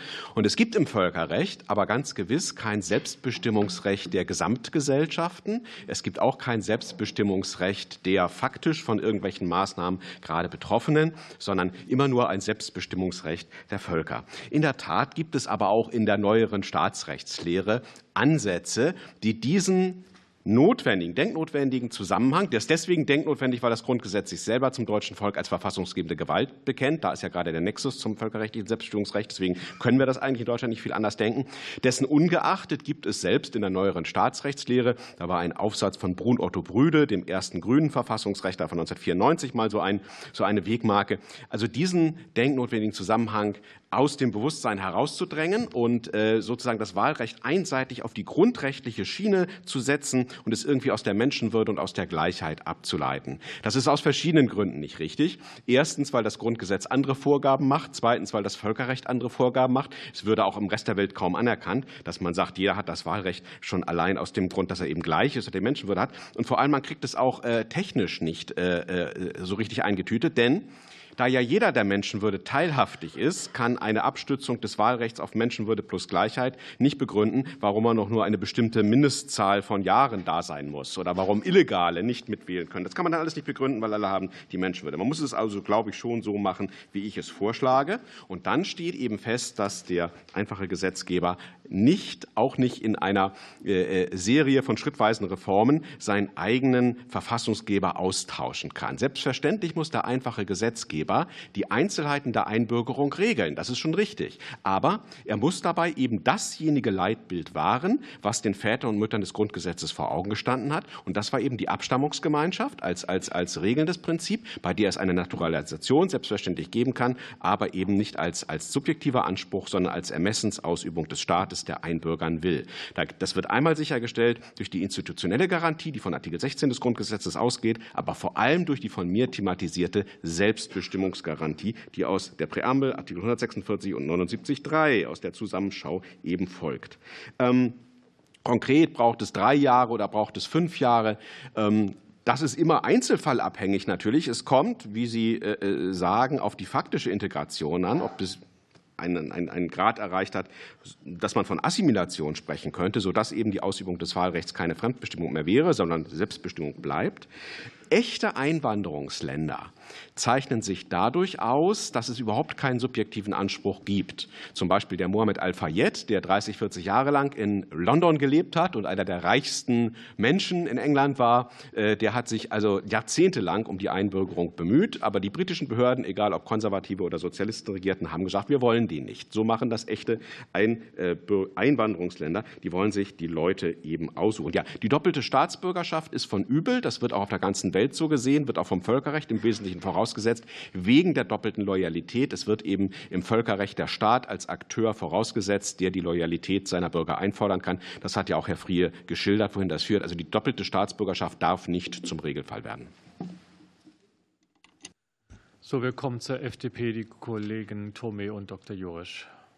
Vielen Dank, Herr Vorsitzender. In der Tat, wir würden uns gerne die Fragezeit aufteilen. Vielen Dank, verehrte Damen und Herren, dass Sie heute Nachmittag mit uns äh, sich über dieses äh, Thema äh, unterhalten. Und ich würde gerne in der ersten Fragerunde meine Frage an Frau Schneckenburger vom Deutschen Städtetag stellen, weil Sie, Frau Schneckenburger, ausführten, dass dadurch, dass ähm, für die Einbürgerung viele einbürgerungsrelevante Tatbestände zu prüfen seien, auch einbürgerungsfeindliche Ausschlussgründe, es zu einer Verlangsamung, zu mehr Aufwand bei der Einbürgerung komme. Das ist wohl der Fall. Das sind aber eben auch wichtige Fragen, die zu prüfen sind. Aber jetzt ist meine Frage an Sie, weil mir viele Praktiker auch aus den äh, Ausländerbehörden der Städte und Landkreise sagten, ein erheblicher äh, verlangsamender Grund sei die Prüfung der Mehrstaatlichkeit, weil, weil äh, die, die Ablegung einer Staatsbürgerschaft und der Nachweis oft viele Monate in Anspruch nehme, es auch schwierig sei, die, die Niederlegung der alten Staatsbürgerschaft zu synchronisieren mit der Verleihung der neuen Staatsbürgerschaft, weil ja keine langen Zeiten der Staatenlosigkeit, aber auch keine überlappenden äh, Staatsangehörigkeiten eintreten sollten. Das seien die Punkte, die die Verfahren sehr komplizieren und verlangsamen. So die Praktiker aus den Behörden. Und das ist meine Frage an Sie, weil mir das so gesagt wurde. Ja, es gibt einen Mehraufwand durch die Prüfung einbürgerungsfeindlicher Tatbestände, Antisemitismus und dergleichen mehr, aber doch eine gewaltige Entlastungswirkung äh, durch den Wegfall der Prüfung der Mehrstaatlichkeit. Und das ist meine Frage an Sie, ob dieser Befund, den ich höre, auch so richtig ist. Meine Frage geht an Frau Bukalo ähm, zum Thema Staatenlosigkeit. Jetzt ist ja schon die Einbürgerung von Staatenlosen möglich. Ähm, ein Jus soli für Staatenlose ist hingegen völkerrechtlich ja nicht verpflichtend. Artikel 2 des Ausführungsgesetzes zum Gesetz der Verminderung von Staaten, Staatsangehörigkeit setzt das Übereinkommen ähm, zur Verminderung der Staatenlosigkeit ja schon vollständig um. Danach können Staatenlose entweder bei Geburt Frage, bitte, Frau Kollegin. Oh. Einfach die Frage, bitte. Ja. Wie kann sichergestellt werden, ähm, dass eine Einführung ähm, ähm, von Jus Soli nicht zu einer Besserstellung führt von Staatenlosen gegenüber Angehörigen von Drittstaaten? Dankeschön. Frau Schneckenburger beginnt. Ja, sehr geehrter Herr Abgeordneter Thomas, schon heute wird ja unter Hinnahme der Mehrstaatlichkeit in der Vielzahl der Fälle eingebürgert bei den Einbürgerungsbehörden. Das ist ja äh, zu 80 Prozent ungefähr der Regelfall. Vielleicht sind es etwas weniger, haben wir jetzt nicht genau nachgeprüft. Aber es ist jedenfalls in der Mehrzahl der Fälle so, dass äh, Mehrstaatlichkeit hingenommen werden muss, weil die Herkunftsstaaten nicht aus der Staatsangehörigkeit entlassen. Das ist sozusagen der Regelfall. Äh, vielleicht handelt es sich um Missverständnis. Ich habe hingewiesen darauf, dass bei der Prüfung der Sicherstellung des Lebensunterhaltes, wenn es um die Frage geht, dass Härte und Härtefall und Ausnahmeregelungen Ermittlungen geprüft werden müssen, dass sich dieses verlangsamt auf den Prozess auswirkt, insbesondere dann, wenn es zu Klageverfahren kommt. Ansonsten ist die Belastung der Ausländerbehörden schon jetzt groß. Es gibt ähm, lange Wartezeiten. Äh, das ist Ihnen, glaube ich, bekannt äh, im Zuge der Erörterung des Gesetzentwurfs. Ähm, und unser Petitum ist nur in diesem Zusammenhang, dass ähm, sowohl die entsprechende Übergangsfristen im Gesetz, äh, das Inkrafttreten des Gesetzes wie auch die Begleitkommunikation darauf abstellt, deutlich zu machen, dass nicht zu erwarten ist, dass mit dem Gesetz, Inkrafttreten des Gesetzes unmittelbar eine Beschleunigung eintritt. Denn wir wissen gerade aus den Städten, in denen äh, eine relativ große Anzahl von Menschen der sogenannten Gastarbeiter- oder Vertragsarbeitergeneration zuzurechnen ist, dass die Erwartung da sehr hoch ist, dass es jetzt kurzfristig zu einer Einbürgerung kommen kann. Frau Bukalo, bitte. Vielen Dank für die Frage ähm, zur Einbürgerung von staatenlosen Kindern in Deutschland. Sie haben recht, das Übereinkommen gilt. Ähm, was aber gerade eben noch mangelhaft ist, ist die Umsetzung tatsächlich. Obwohl es eigentlich das Recht gibt, wissen wir, dass tatsächlich in 2020 unter 80 Kinder überhaupt auf der Grundlage eingebürgert wurden. Das liegt zum einen natürlich daran, dass es für Behörden überhaupt nicht sichtbar ist, dass es diesen Artikel gibt, da er außerhalb des Staatsangehörigkeitsrechts geregelt wird. Das heißt, es führt auch in der Behörde zu sehr viel Bürokratie. Zu der Frage, inwiefern man sicherstellen kann, dass ähm, staatenlose Kinder nicht bevorzugt werden gegen gegenüber Drittstaatangehörigen. Der Unterschied grundsätzlich ist ja schon mal, dass drittstaatangehörige Kinder eine Staatsangehörigkeit haben. Das heißt, hier ist der, das Risiko der Bevorzugung relativ gering, weil diese Kinder sind ohne staatlichen Schutz. Wenn man jetzt das ganze Spiel in die Zukunft spielt, dann geht es hier um Kinder, die hier geboren werden, dann sehr lange aufenthaltsrechtliche Verfahren durchlaufen müssen. Das heißt, hier auch wieder ein Aufwand für die äh, Behörden entsteht und dann erst im Erwachsenenalter letztendlich ihre Staatsangehörigkeit durch die Einbürgerung versuchen zu erwerben, obwohl man im Anfang an eigentlich schon hätte sicherstellen können, dass staatenlose Kinder als staatenlos identifiziert werden. Und dann, Sie haben recht, es ist nicht verpflichtend, aber dann in dem maximalen Zeitraum, den wir gerade in Deutschland ausüben, in fünf Jahren zumindest eingebürgert werden. Aber auch das passiert gerade nicht. Ich würde also vermuten, wenn wir die Rechtszersplittung verändern, sagen wir, übertragen das Gesetz, äh, den Artikel ins Gesetz, dann würde es sowieso erst mal dauern, bis in den Behörden wirklich verstanden wird, okay, wir können auf dieser Grundlage einbürgern. Dann geht es darum, dass staatenlose Kinder, die keine Staatsangehörigkeit haben, Recht haben auf eine Staatsangehörigkeit, während Drittstaatangehörige auch immer noch eine Staatsangehörigkeit hätten. Ähm, dementsprechend genau, sehr, sehr wichtige Frage. Vielen Dank dafür. Aber eine Bevorzugung von staatenlosen Kindern, die jetzt gar keine Staatsangehörigkeit haben, sehe ich bei der Jusoli-Einbürgerung nicht. Vielen Dank. Die Bundestagspräsidentin hat die Kolleginnen Pau und Renner unserem Ausschuss zugeordnet. Deswegen erteile ich der Kollegin Renner jetzt das Wort für Fragen. Vielen Dank, Herr Vorsitzender. Ich würde gerne meine zwei Fragen in folgender Reihenfolge richten. Zuerst an Frau Professorin Fontana und dann an Frau Bucalo. Frau Fontana, mir geht es noch mal um dieses mögliche Einbürgerungshindernis bei unverschuldetem Sozialleistungsbezug. Wir haben ja mehrfach jetzt gehört, es trifft vor allem Eltern, die alleinerziehend sind. Es trifft sogenannte Behinderte, Studierende, Menschen mit geringer Rente oder auch Familienangehörige, die ähm, pflegen. Ähm, jetzt hat der Kollege Dr. Wiegel vom DGB ähm, ausgeführt, dass dies auch möglicherweise überproportional Frauen treffen könnte. Ist das auch Ihre Meinung und würde durch diesen Tatbestand dann nicht auch Artikel 3 Absatz 2 Grundgesetz verletzt werden? Da würde mich Ihre Meinung interessieren und genauso Ihre Meinung, inwieweit ein möglicher Verstoß gegen die UN-Behindertenkonvention vorliegen könnte. Ähm, und Frau Bucalo, ich würde auch gerne noch mal zu den Äußerungen, ähm, die Sie eingangs in Ihrem Statement stark gemacht haben, zu der Problematik staatenloser ähm, Personen oder ungeklärte Staatsangehörigkeit sprechen. Nun wird ja teilweise darauf verwiesen, dass man auch in einem anderen Gesetzentwurf nun deren Belange regeln könnte. Und ich würde gerne diese zeitliche Dimension mit Ihnen äh, diskutieren. Warum sollte jetzt in diesem Gesetzentwurf hier eine entsprechende ähm, Klarheit geschaffen werden und nicht das Anliegen dieses Personenkreises auf unbestimmte Zeit verschoben werden. Frau Fontana beginnt, bitte. Ja, vielen Dank für die Frage. Ähm, ja, das sind Fälle, die ganz besonders Frauen treffen. Frauen sind immer noch überwiegend alleinerziehend. Frauen nehmen auch überwiegend Care-Verantwortung wahr, kümmern sich um Kinder, pflegen Angehörige, können deshalb vielfach nicht Vollzeit arbeiten. Und da kann immer das Risiko bestehen, dass sie unverschuldet, das ist ganz zentral, eben ihren Lebensunterhalt nicht vollständig alleine sichern können. Das ist eine Frage von Artikel 3 Absatz 2 und 3, Diskriminierung aufgrund des Geschlechts, und zwar mittelbare Diskriminierung. Hier steht nichts von Frauen, aber die sind eben ganz besonders betroffen. Genau das ist die mittelbare Diskriminierung. Und das Gleiche gilt letztendlich auch für Menschen mit Behinderung, die eben genauso von Artikel 3 Absatz drei besonders geschützt sind, hier sogar mit positivem Förderauftrag. Und auch hier kann es durchaus sein, dass diese Menschen unverschuldet auf Sozialleistungen angewiesen sind. Und ähm, ja, diese Lebensumstände müssen in einem Staatsangehörigkeitsrecht schon verfassungsrechtlich Berücksichtigung finden.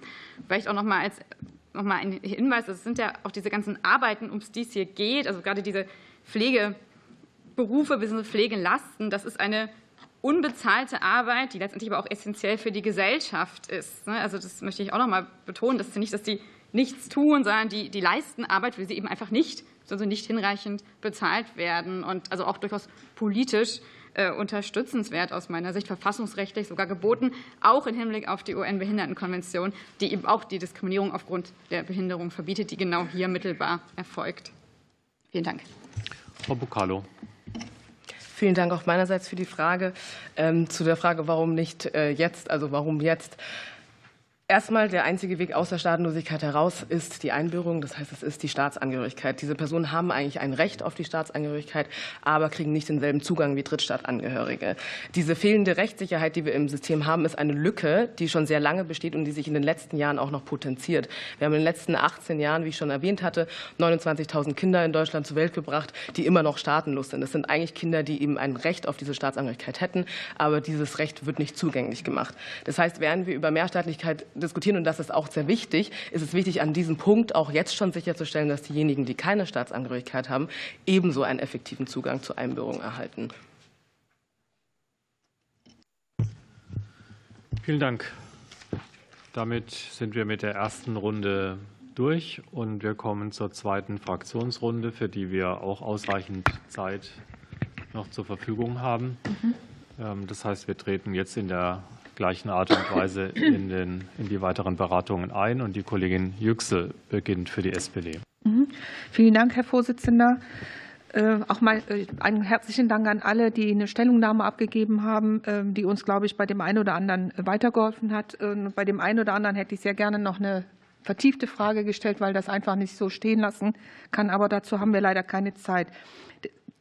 Ich würde gerne meine Frage an Sie, Herr Wiegel, stellen, und zwar zur Lebensunterhaltssicherung. Die erste Frage. Sie schreiben in Ihrer Stellungnahme, dass es demokratischen Grundprinzipien äh, widerspricht, wenn die Einbürgerung nun weitreichend vom Einkommen abhängig gemacht wird. Da würde ich Sie bitten, ob Sie das noch mal ein bisschen näher erläutern können. Und meine zweite Frage bezieht sich darauf, Sie schreiben oder Sie sprechen in Ihrer Stellungnahme, auch das ist, glaube ich, ganz wichtig, auch das kommunale Wahlrecht für alle in Deutschland lebende Menschen an. an. Eben wurde ja gesagt, mit der deutschen Staatsbürgerschaft würde ja jeder äh, das Wahlrecht bekommen. Das ist ja nicht so, das wissen wir beide. Ähm, viele Menschen sind weiterhin von, der, äh, von dem Wahlrecht ausgesprochen, also von der politischen Partizipation ausgeschlossen. Insbesondere, ich mache Ihnen ein Beispiel, wenn Sie, das, äh, wenn Sie einen Bürgerentscheid haben und haben nicht das kommunale Wahlrecht, sind Sie davon ausgeschlossen, obwohl Sie 10, 20, 30 Jahre in diesem Land leben. Ich habe es selbst erlebt, ich durfte erst mit 38 das erste Mal wählen. Als bei uns über eine kleine und große Mülltonne entschieden wurde, durfte ich nicht nicht mitentscheiden durfte, aber dann natürlich die Steuern mitzahlen. Also aus diesem Grund glaube ich, dass unser Staatsangehörigkeitsrecht nicht alle einbeziehen wird, weil es verschiedene Gründe geben wird. Und deswegen würde ich Sie fragen, inwiefern das, dieses Wahlrecht auch jetzt die Staatsbürgerschaft dass die Integration, Zusammenhalt und unsere Demokratie stärken würde und inwiefern das mit unserer Reform des Staatsangehörigkeits zusammensteht. Dankeschön. Herr Wiegel, damit haben Sie vier Minuten.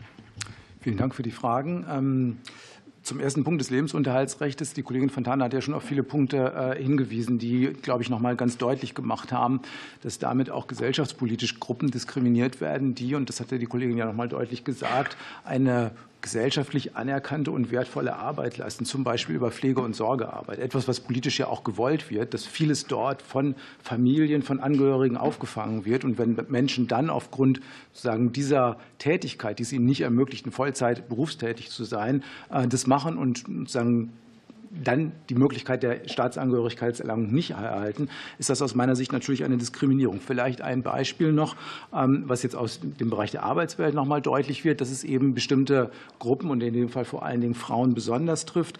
Äh, meine Kollegin Rebecca Liebig aus dem Verdi-Vorstand hatte das in der letzten Woche in der Pressemitteilung noch mal ganz gut ausgerechnet und hatte darauf verwiesen, dass zum Beispiel im Handel über 63 Prozent der Beschäftigten nur in Teilzeitjobs arbeiten. Und zwar nicht deswegen, weil sie das so wollen, sondern weil ihnen oftmals keine anderen vom Arbeitgeber angeboten werden.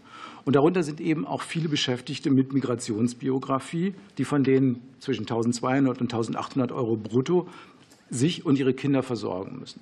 Und diejenigen, die hier einen Migrationshintergrund haben und auf Anbürgerung angewiesen werden, werden mit einer solchen Regelung einfach ausgeschlossen. Und das kann aus meiner Sicht nicht im Sinne einer demokratischen Partizipation sein.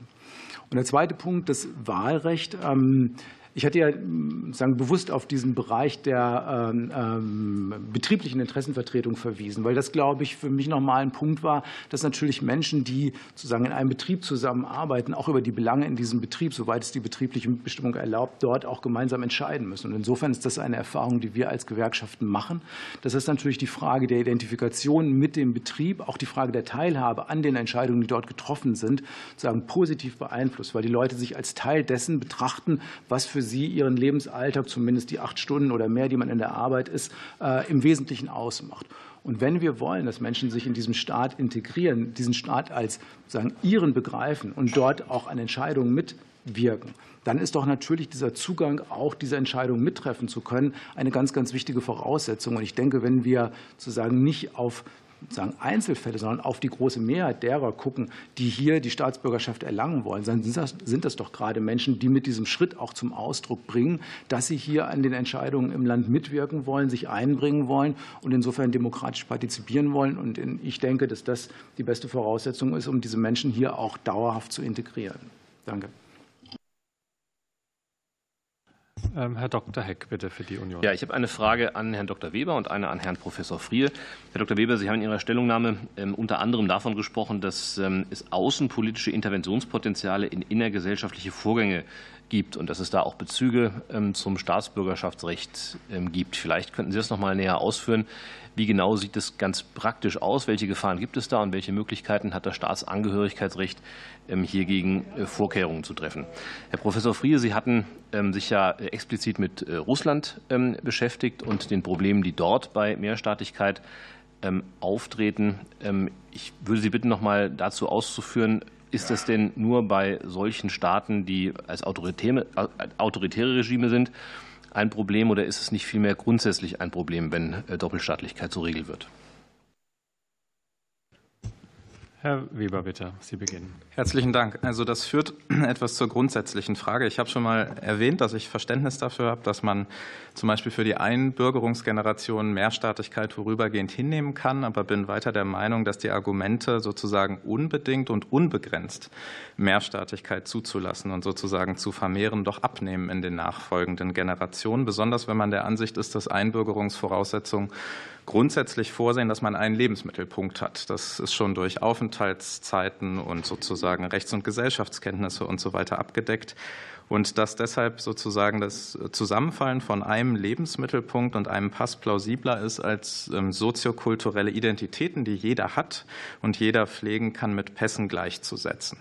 Also dass ähm, die bessere Argumentation vielleicht wäre, auch dafür zu werben und sich vielleicht weiter darum zu bemühen, wie es im Koalitionsvertrag vereinbart ist, doch das langfristige Potenzial von Mehrstaatigkeiten abzubauen.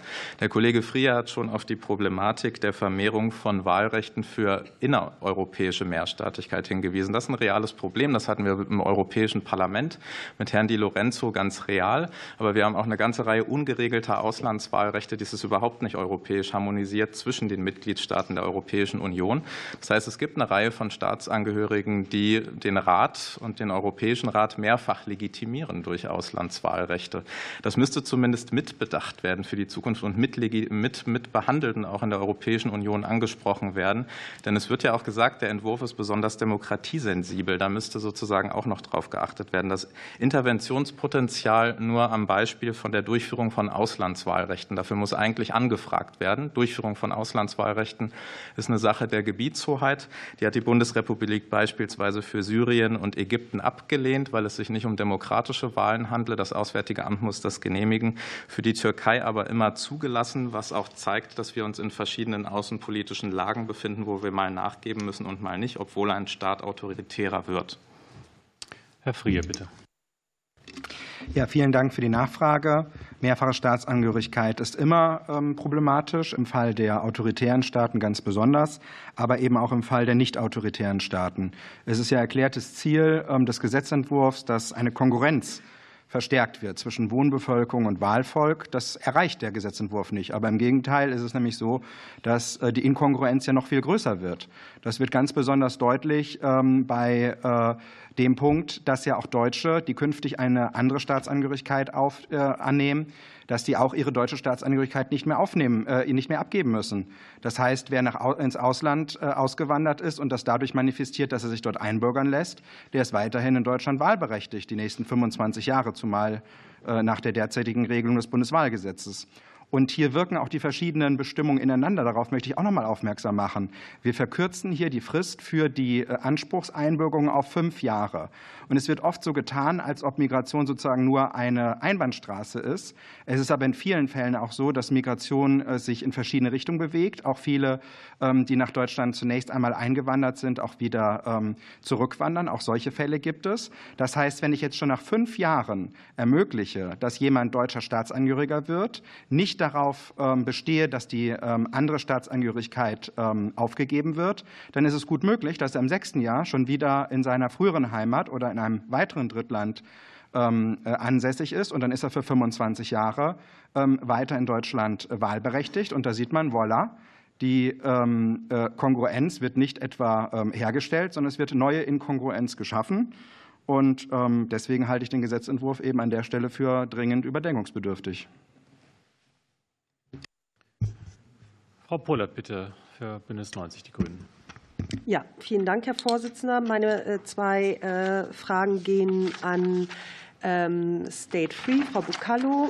Mm, Sie hatten ja äh, sehr eindrücklich geschildert, einmal die Zahlen zu Staatenlosigkeit. Sie haben aber auch in Ihrer Stellungnahme exemplarisch Fälle genannt. Und da wir ja selbst auch schon mit Fällen konfrontiert sind, können wir sozusagen rein politisch nachvollziehen, ähm, dass gesetzlich eigentlich keine Lücke besteht aufgrund äh, des äh, Übereinkommens ähm, und ja auch der ähm, Umsetzung. Aber in der Praxis sieht es eben anders aus. Und Sie haben zwei Fallbeispiele genannt, die ich, einen haben wir ja auch persönlich kennenlernen dürfen. Das ist das Fallbeispiel zwei einer Person, die Opfer von Menschenhandel geworden ist und einmal einer, ähm, eines Nachkommen einer iranischen Mutter.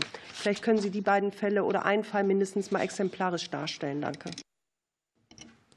Sehr gerne. Ähm, vielen Dank für die Frage. Frau Bocalo, Sie kriegen von mir das Wort. Ach, Entschuldigung. Vielen Dank, Herr Vorsitzender. Ähm, genau, ich würde einmal mit dem zweiten Fall anfangen, ähm, weil hier auch nochmal sehr exemplarisch ein sehr häufiger Grund für Staatenlosigkeit ähm, auftaucht.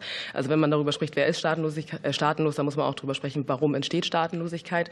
In über 25 Ländern ähm, haben Frauen nicht dasselbe Recht, ihre Staatsangehörigkeit an das Kind weiterzugeben wie Männer. Äh, in diesem Fall ist es eben so, dass ein 30-jähriger Mann, der in München, also in Deutschland geboren wurde, ähm, staatenlos ist, weil sich der Vater nicht zum Kind bekennt und die Mutter Iranerin ist, deshalb also nicht das Recht hat, ihre Staatsangehörigkeit ans Kind weiterzugeben. Diese Person ist schon lange kein Kind mehr, ist mittlerweile 30 Jahre alt und kämpft immer noch mit aufenthaltsrechtlichen Verfahren, obwohl eben alle anderen Voraussetzungen für eine Einbürgerung schon lange gegeben werden.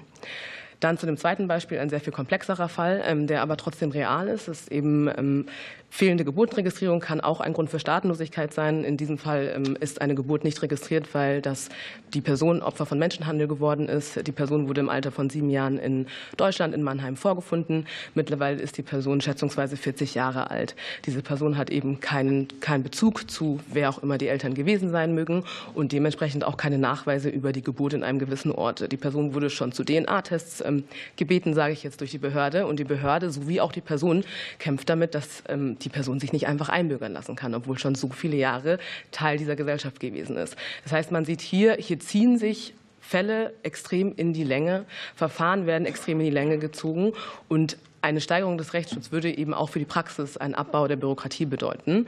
Ähm, und das sind sehr reale Fälle, die bisher sehr, sehr unsichtbar waren, weil sie weder im Gesetz sichtbar gemacht wurden, noch in unserer Politik. Und deswegen ist genau jetzt der richtige Zeitpunkt dafür.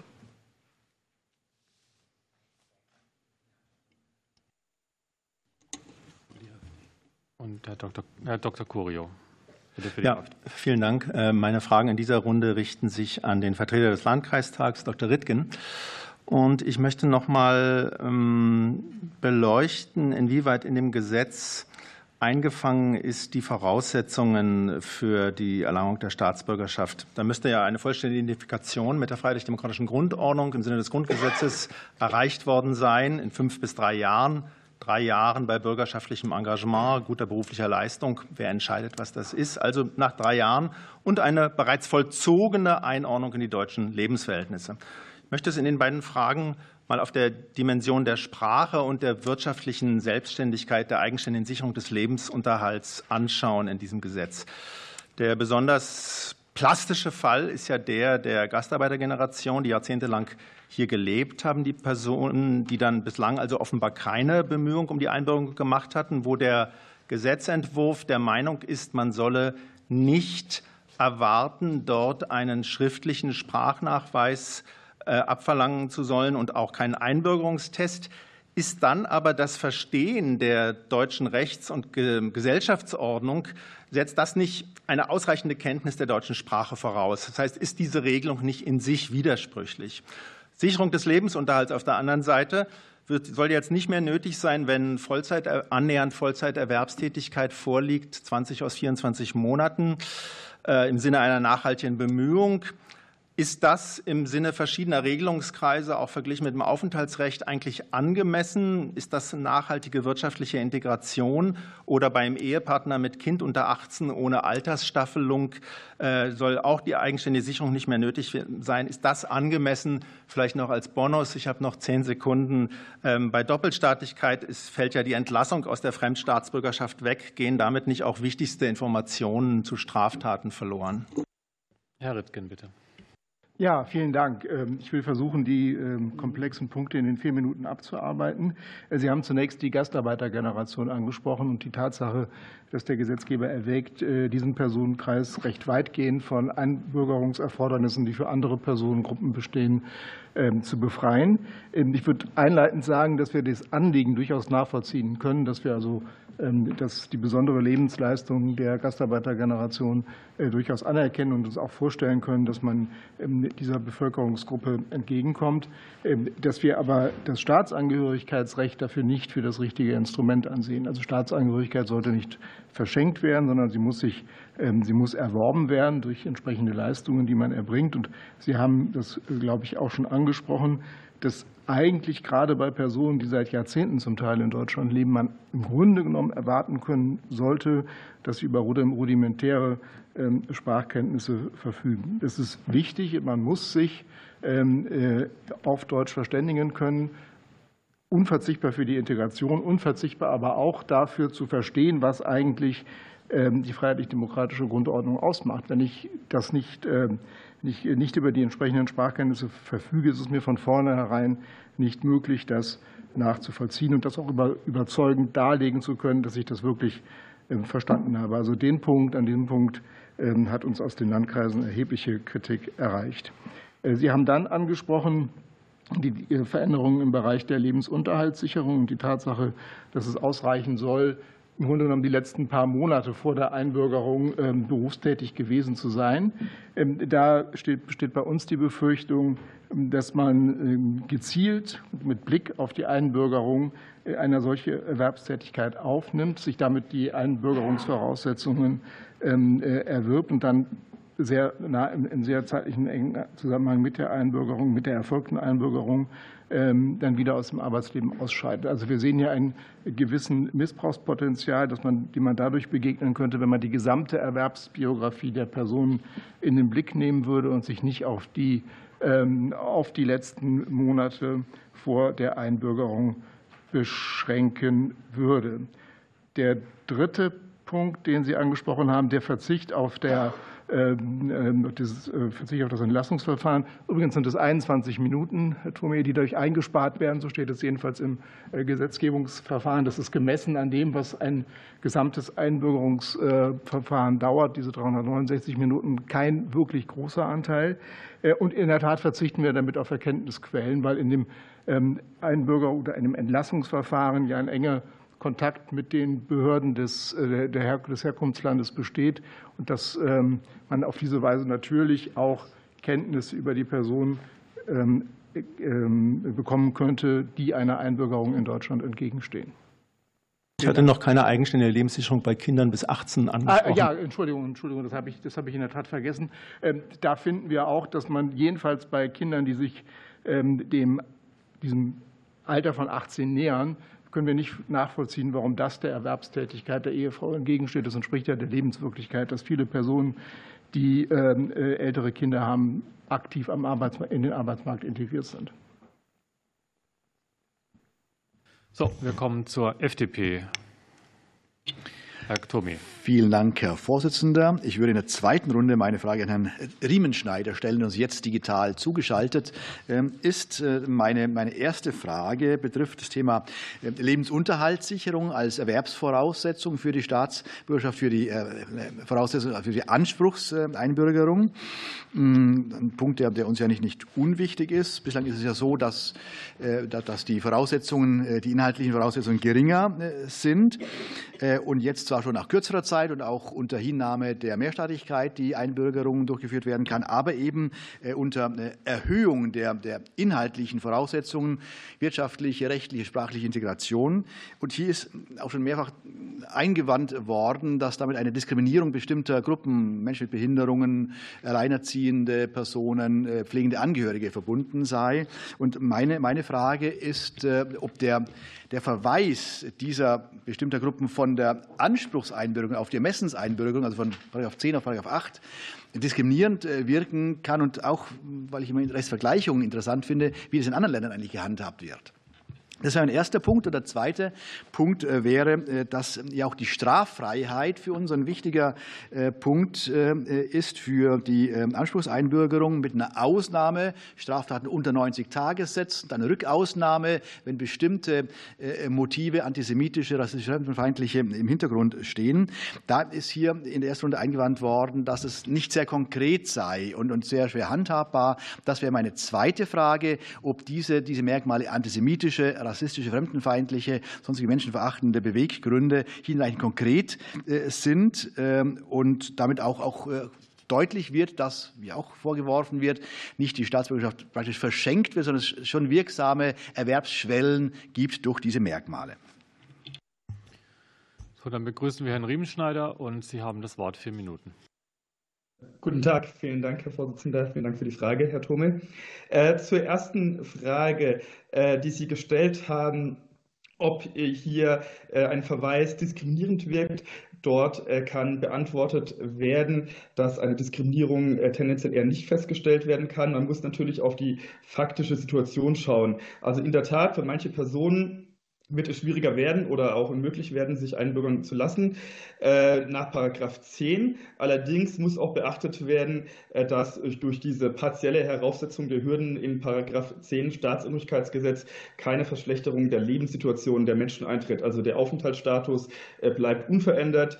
Die davon durch die Reform betroffenen Personen sind weiterhin zu Bezug von Sozialleistungen und anderen Transferleistungen berechtigt, sodass die Auswirkungen auf die Lebensführung der Person gering sind oder gar nicht vorhanden sind. Äh, zum anderen äh, können diese Personen nach wie vor auf Paragraph 8 abstellen und gerade bei Transferleistungen, äh, die bezogen werden oder bei Personen, die überhaupt nicht in der Lage sind, ihren Lebensunterhalt zu sichern und den aus welchen Quellen auch immer sicherstellen, ist es angemessen, hier eine Ermessensentscheidung vorzunehmen, da dann hier der Staat letztendlich die Abwägung vornehmen kann, aus welchen Gründen die Person gehindert ist, ihren Lebensunterhalt zu sichern und das eben mit dem öffentlichen Interesse, zu dem auch dazugehört, dass nach Möglichkeit Personen eingebürgert werden sollen, die ihren Lebensunterhalt sichern können, abzuwägen. Und äh, gerade diese Verweisung auf Paragraph 8 erlaubt es dem Staat und den handelnden Behörden im Rahmen einer Ermessensentscheidung die hier notwendige Abwägung vorzunehmen. Äh, es ist auch anzumerken, darauf haben Sie angespielt, äh, dass äh, die die Anspruchseinbürgerung in Paragraph 10 international eine Ausnahme darstellt. Die meisten Länder, auch gerade die USA und andere Länder, die als Einbürgerungsland gelten, haben generell nur Ermessensentscheidungen, sodass bei jeder Art der Einbürgerung, egal unter welchen Voraussetzungen, am Ende die Behörde ein Ermessen hat, ob die Person eingebürgert wird und da eine Gesamtbetrachtung vornehmen kann. Und in Anbetracht dessen, dass wir hier eine ähm, deutliche Reduzierung der Voraussetzungen für die Einbürgerung haben, auch die ähm, Doppelstaatlichkeit oder Mehrstaatlichkeit hingenommen wird, auch die äh, Einbürgerungszeiten reduziert werden, scheint es angemessen, an dieser äh, Stellschraube etwas zu schrauben und die Voraussetzungen auch äh, unter Anbetracht dessen, dass wir hier eine international recht seltene Anspruchseinbürgerung haben, höher zu setzen. Ähm, zu Ihrer zweiten Frage äh, kann geantwortet werden, dass ähm, die Merkmale hinreichend konkret sind. Man könnte natürlich daran denken, hier auch nochmal Regelbeispiele aufzuführen. Da könnte man auf gewisse Grundrechte absetzen, also Straftaten, die in einem gewissen Zusammenhang mit Grundrechten stellen. Äh, denkbar wären dort vor allem auch dann Artikel 4, 5 Grundgesetz, in gewissem Rahmen auch Artikel 3. Und er könnte auch diese Abfrage verbinden mit der Eingliederung in die Lebensverhältnisse, die herausgenommen wird, äh, sodass man hier bei den Straftaten vielleicht ein gewisses ähm, Gesamtpaket bei der Abfrage bilden kann und äh, durch die Aufnahme geeigneter Regelbeispiele in dem Gesetz entsprechend nachjustieren kann und sicherstellen kann, ähm, dass die Person eine Grundeinstellung aufweist, welche mit der freiheitlich-demokratischen Grundordnung äh, kompatibel ist. Äh, von dem her scheint das hier angemessen zu sein. Mit gewissen, sage ich mal, an, ja, könnte empfohlen werden, eine ähm, Regelbeispiele aufzunehmen und dadurch eine Konkretisierung herbeigeführt werden. Ja, Dankeschön. Besten Dank. Frau Renner, bitte. Danke, Herr Vorsitzender. Meine beiden Fragen gehen jetzt an Professor Tabara. Ähm, der Gesetz Entwurf unternimmt ja den Versuch, ähm, Personen von der Einbürgerung auszuschließen, die menschenfeindliche, demokratiefeindliche oder konkret antisemitische Einstellungen haben und operiert dann mit den Begriffen Handlungen und Verhalten. Ähm, ich würde gerne von Ihnen wissen, jenseits jetzt der Frage, inwieweit man irgendwie in Strafverfahren konkret ähm, bei Verurteilung das Tatmotiv abfragt, ist dieser Begriff Handlungen geeignet? Ist er normklar und bietet er genügend rechtsstaatliche Handhabbarkeit für diejenigen, die das Gesetz dann anwenden müssen? Und diese ähnliche Frage richtet sich auch auf den Begriff des Verhaltens, der insbesondere bei der Anerkennung ähm, des Grundsatzes der ähm, Gleichberechtigung von Mann und Frau ähm, angebracht werden soll. Verhalten, ja, das ist ja auch ein etwas unbestimmter Begriff, aber hier ja, besteht ja auch noch die Gefahr, dass wenn die Mitarbeitenden in den Einwanderungsbehörden diesen Begriff anwenden sollen, eigene Vorstellungen, eigene möglicherweise auch Vorurteile in die Beurteilung einfließen. Würden Sie dem zustimmen? Und was ist der Ausweg? Also wie könnte ein Prüfverfahren aussehen, was normenklar ist, äh, was für die Anwender, Anwenderinnen einfach auch präzise formuliert ist und äh, wo die Regelungen auch sinnvoll sind? Danke. Herr Tabara, bitte. Ja, vielen Dank. Man muss, glaube ich, als erstes sich erstmal schon mal fragen, warum sprechen wir in Bezug auf die antisemitischen, rassistischen und sonstigen menschenverachtenden ähm, Handlungen von Handlungen und warum sprechen wir im Paragraph 11 von Verhalten? Üblicherweise, wenn wir das Strafrecht zugrunde legen würden oder so, ist Verhalten umschließt das eben ähm, das aktive Tun und das Unterlassen. Ähm, so richtig Sinn, aber hier in dem Zusammenhang ergibt es nicht wirklich. Gucken wir in die Gesetzesbegründung, finden wir überhaupt keine Antwort, warum hier differenziert wird. Sowas wirft unendlich Fragen auf, gerade dann, weil es sich um schwierige ähm, Fragen handelt, die hier geklärt werden sollen. Also damit, ähm, das ist die erste Frage, die man sich stellt. Warum verwendet das Gesetz an Stellen unterschiedliche Begriffe? Was ist damit eigentlich verbunden? Das können wir so genau nicht, nicht wissen. Ähm, nun glaube ich schon auch, dass bei diesen beiden Vorschriften das Entscheidende nicht die Handlungen und das Verhalten sind, das schwieriger sind die anderen Begriffe, die damit ähm, verbunden sind. Aber schon da zeigt sich einfach, das sind eher so, ich würde mal sagen, politische Desiderate, ähm, die da formuliert wurden, als dass man wirklich handhabbare, subsumierbare Tatbestände geschaffen hat. Ähm, also sagen die Frage, ähm, was rassistisch ist, was antisemitisch ist, das ist sozusagen, das ist nicht, dass es nebulös wäre oder dass wir das nicht klären können. Es sind nur Fragen, die, glaube ich, jetzt nicht unbedingt sagen, zu dem Alltag einer Einbürgerungsbehörde ohne weiteres gehören, ähm, sondern die bislang noch eben schwierige juristische, gesellschaftliche Fragen sind und die auch sagen, einer juristischen Klärung zuführbar sind, aber die sagen nicht mehr oder weniger sagen, aus der Hüfte geschossen sagen, von, den, ähm, von den Behörden ähm, gemacht werden. Also da mutet man den Behörden wirklich sagen, Hochreck zu. Ähm, und wir haben ja jetzt hier schon gehört, sagen, die sind Oberkante, Unterlippe wesentlich beschäftigt. Also das ist, das ist schon sehr schwierig. Und wenn dann auch noch mal nicht mal sauber getrennt wird bei den Grundbegriffen, halte ich das schon für, für ein, ein größeres Problem. Und dann eben auch noch mal sagen, die, die Anfälligkeit, sagen, je, je, je unbestimmter das ist, so weiter, je weiter das ist, ähm, Und es sind sozusagen natürlich alles auch Wert gebundene Begriffe. Das ist ja auch das Ziel eigentlich. Ne? Ich möchte sozusagen, ähm, und das ist ja auch, auch, auch sinnvoll, sozusagen auf ähm, sagen die, die freiheitliche Rechtsstaatlichkeit eigentlich sagen, verpflichten auf eine Art. Aber wenn ich dann eben mit Begriffen arbeite, die so anfällig sind dafür, für, wie ich sie subjektiv verstehen kann und wie ich nicht verstehe. Und wir kennen das im Staatsangehörigkeitsrecht auch schon an Sachen wie die Frage, ob ich Studienzeiten anrechnen kann für die Einbürgerung als gewöhnlichen Aufenthalt. Da haben wir über Jahre lang unterschiedliche Praktiken in, ähm, in Deutschland gehabt, in den Bundesländern.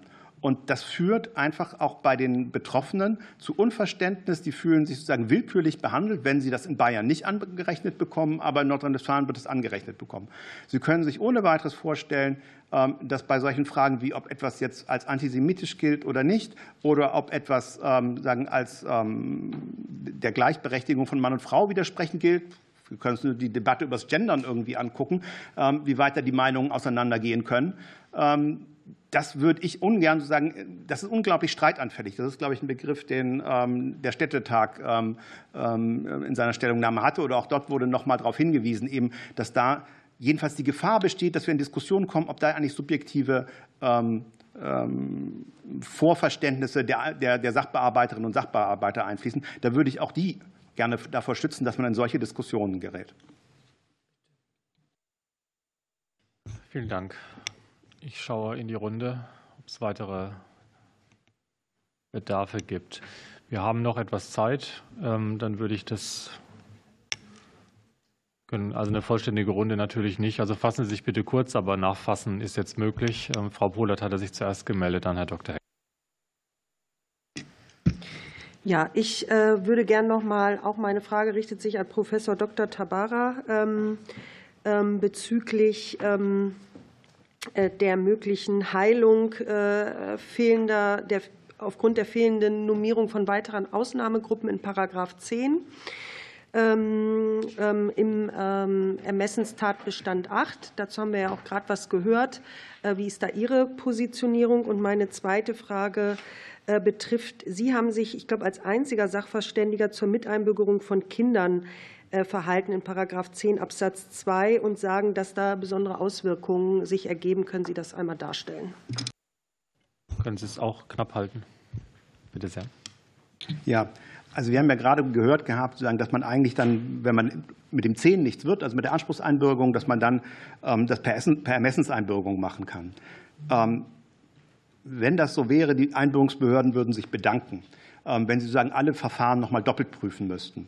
Wir haben hier kategorisch unterschiedliche sagen, Wege zur Einbürgerung. Und es ist nicht so, dass ähm, bisher in der Praxis ähm, Paragraph 8 genutzt wird. Das mag zwar nach dem Wortlaut erstmal so klingen, aber so funktioniert das überhaupt nicht in der Praxis, ähm, als hätten wir sozusagen die Möglichkeiten, wenn, der, wenn ich sozusagen an den Voraussetzungen der Anspruchseinbürgerung scheitere, dass sich dann die Einbürgerungsbehörde überlegt, na, dann können wir sie mit, äh, mit der Ermessenseinbürgerung doch noch über die, äh, über, die, über die Hürde helfen. Ganz im Gegenteil. Das ist nur für ganz wenige seltene Ausnahmefälle. Sie brauchen immer für eine Einbürgerung im Ermessen brauchen Sie ein öffentliches Interesse. Und dann gibt es ähm, sagen, bei der Frage dann auch noch mal, trifft ein solcher Härtefall hier zu? Ähm, ist es nicht sozusagen gemeint, ich gucke nach dieses alte Einbürgerungsdenken, was wir noch in den Einbürgerungsrichtlinien hatten. Es geht nicht darum, ob das sozusagen für die Person eine besondere Härte ist, ja, ähm, sondern ob der Vorenthalt der Staatsangehörigkeit eine besondere Härte ist. Und das ist in vielen, das ist dann auch nochmal unterschiedlich ausgestaltet, in den Bundesländern jedenfalls bisher. Ähm, in Hessen etwas großzügiger, dort sind die Behinderten mit umfasst. In Baden-Württemberg sind es nur Personen, die ähm, unter vorübergehender Hinnahme von Mehrstaatlichkeit eingebürgert wurden. Und wenn sagen, währenddessen die Lebensunterhaltssicherung verloren geht, dann werden die dort eingebürgert. Also es ist überhaupt nicht sozusagen, dass das sozusagen, dass die Ermessenseinbürgerung der kleine oder dann vielleicht später mal der größere Reparaturbetrieb der Anspruchseinbürgerung ist. Das funktioniert, also das ist nicht die Logik, ähm, die wir bisher seit vielen, vielen Jahren im Einbürgerungsrecht haben, seitdem wir Anspruchseinbürgerung haben. So funktioniert das nicht. Die Miteinbürgerung von Kindern, ja, ich weiß auch nicht, ob das einfach irgendwie vergessen wurde oder ob die sollen durch den Rost fallen sollen. Ähm, wir haben bislang eine Regelung ähm, in Paragraph 10, das ist die Miteinbürgerung von Kindern, die Kinder und Ehegatten, aber die Ehegatten, das hat man ja gesondert oder will man ja gesondert regeln bei der Lebensunterhaltssicherung ähm, für bestimmte Fälle. Auch da ist schon das Problem genannt worden, dass das sozusagen mit dem Sozialrecht nicht kompatibel ist, was die Verpflichtung zur Arbeit angeht. Ähm, bei den Kindern ist es so, die können eigentlich mit eingebürgert werden. Ähm, und das bedeutet, die Miteinbürgerung bedeutet in erster Linie, sie müssen nicht die gleichen Aufenthaltszeitvoraussetzungen erfüllen, sind aber ansonsten müssen sie die gleichen Voraussetzungen erfüllen wie diejenigen, die eingebürgert werden. Bloß bei der Sprache macht man entwicklungsmäßig ähm, Abstriche. Das heißt, für die gibt es keine weitere Ausnahme, weil die, die jetzt vorgesehenen drei Ausnahmetatbestände, die greifen nicht für Kinder. Ja, die arbeiten nicht, die sind auch keine Gastarbeiter ähm, und die sind auch nicht Ehegatten von, ähm, von Leuten, die gekommen sind ja, äh, oder die, die, die arbeiten. Deswegen passt das nicht. Ja. Ähm, auch da, vielleicht kommt irgendeine Einbürgerungsbehörde noch mal auf einen kniffligen Trick so, irgendwie, aber die sind eigentlich raus. So, Herr Dr. Heck, bitte. Ja, vielen Dank. Ich habe eine Frage an Herrn Dr. Weber und an Herrn Dr. Kanter. Der ähm, Entwurf äh, nimmt ja an mehreren ähm, Stellen Abstand von den bisherigen Anforderungen, die wir kennen. Das gilt sowohl an die sprachlichen äh, Anforderungen als auch hinsichtlich der Kenntnis der ähm, Rechts- und Gesellschaftsordnung der Bundesrepublik. Wie beurteilen Sie das und insbesondere an Herrn Dr. Kanter, welche praktischen Probleme sehen Sie dabei? Bitte schön, Herr Weber. Ja, ganz kurz vielleicht dazu, denn das sind verschiedene Dinge im Spiel. Also die Absenkung auf drei Jahre erfordert ja das Sprachniveau C1, wenn ich es richtig verstanden habe. Das heißt erhöhte Anforderungen, die dann einzuhalten sein müssten und auch deshalb schon den Anwendungsbereich sozusagen der Absenkung auf drei Jahre eher klein halten würden.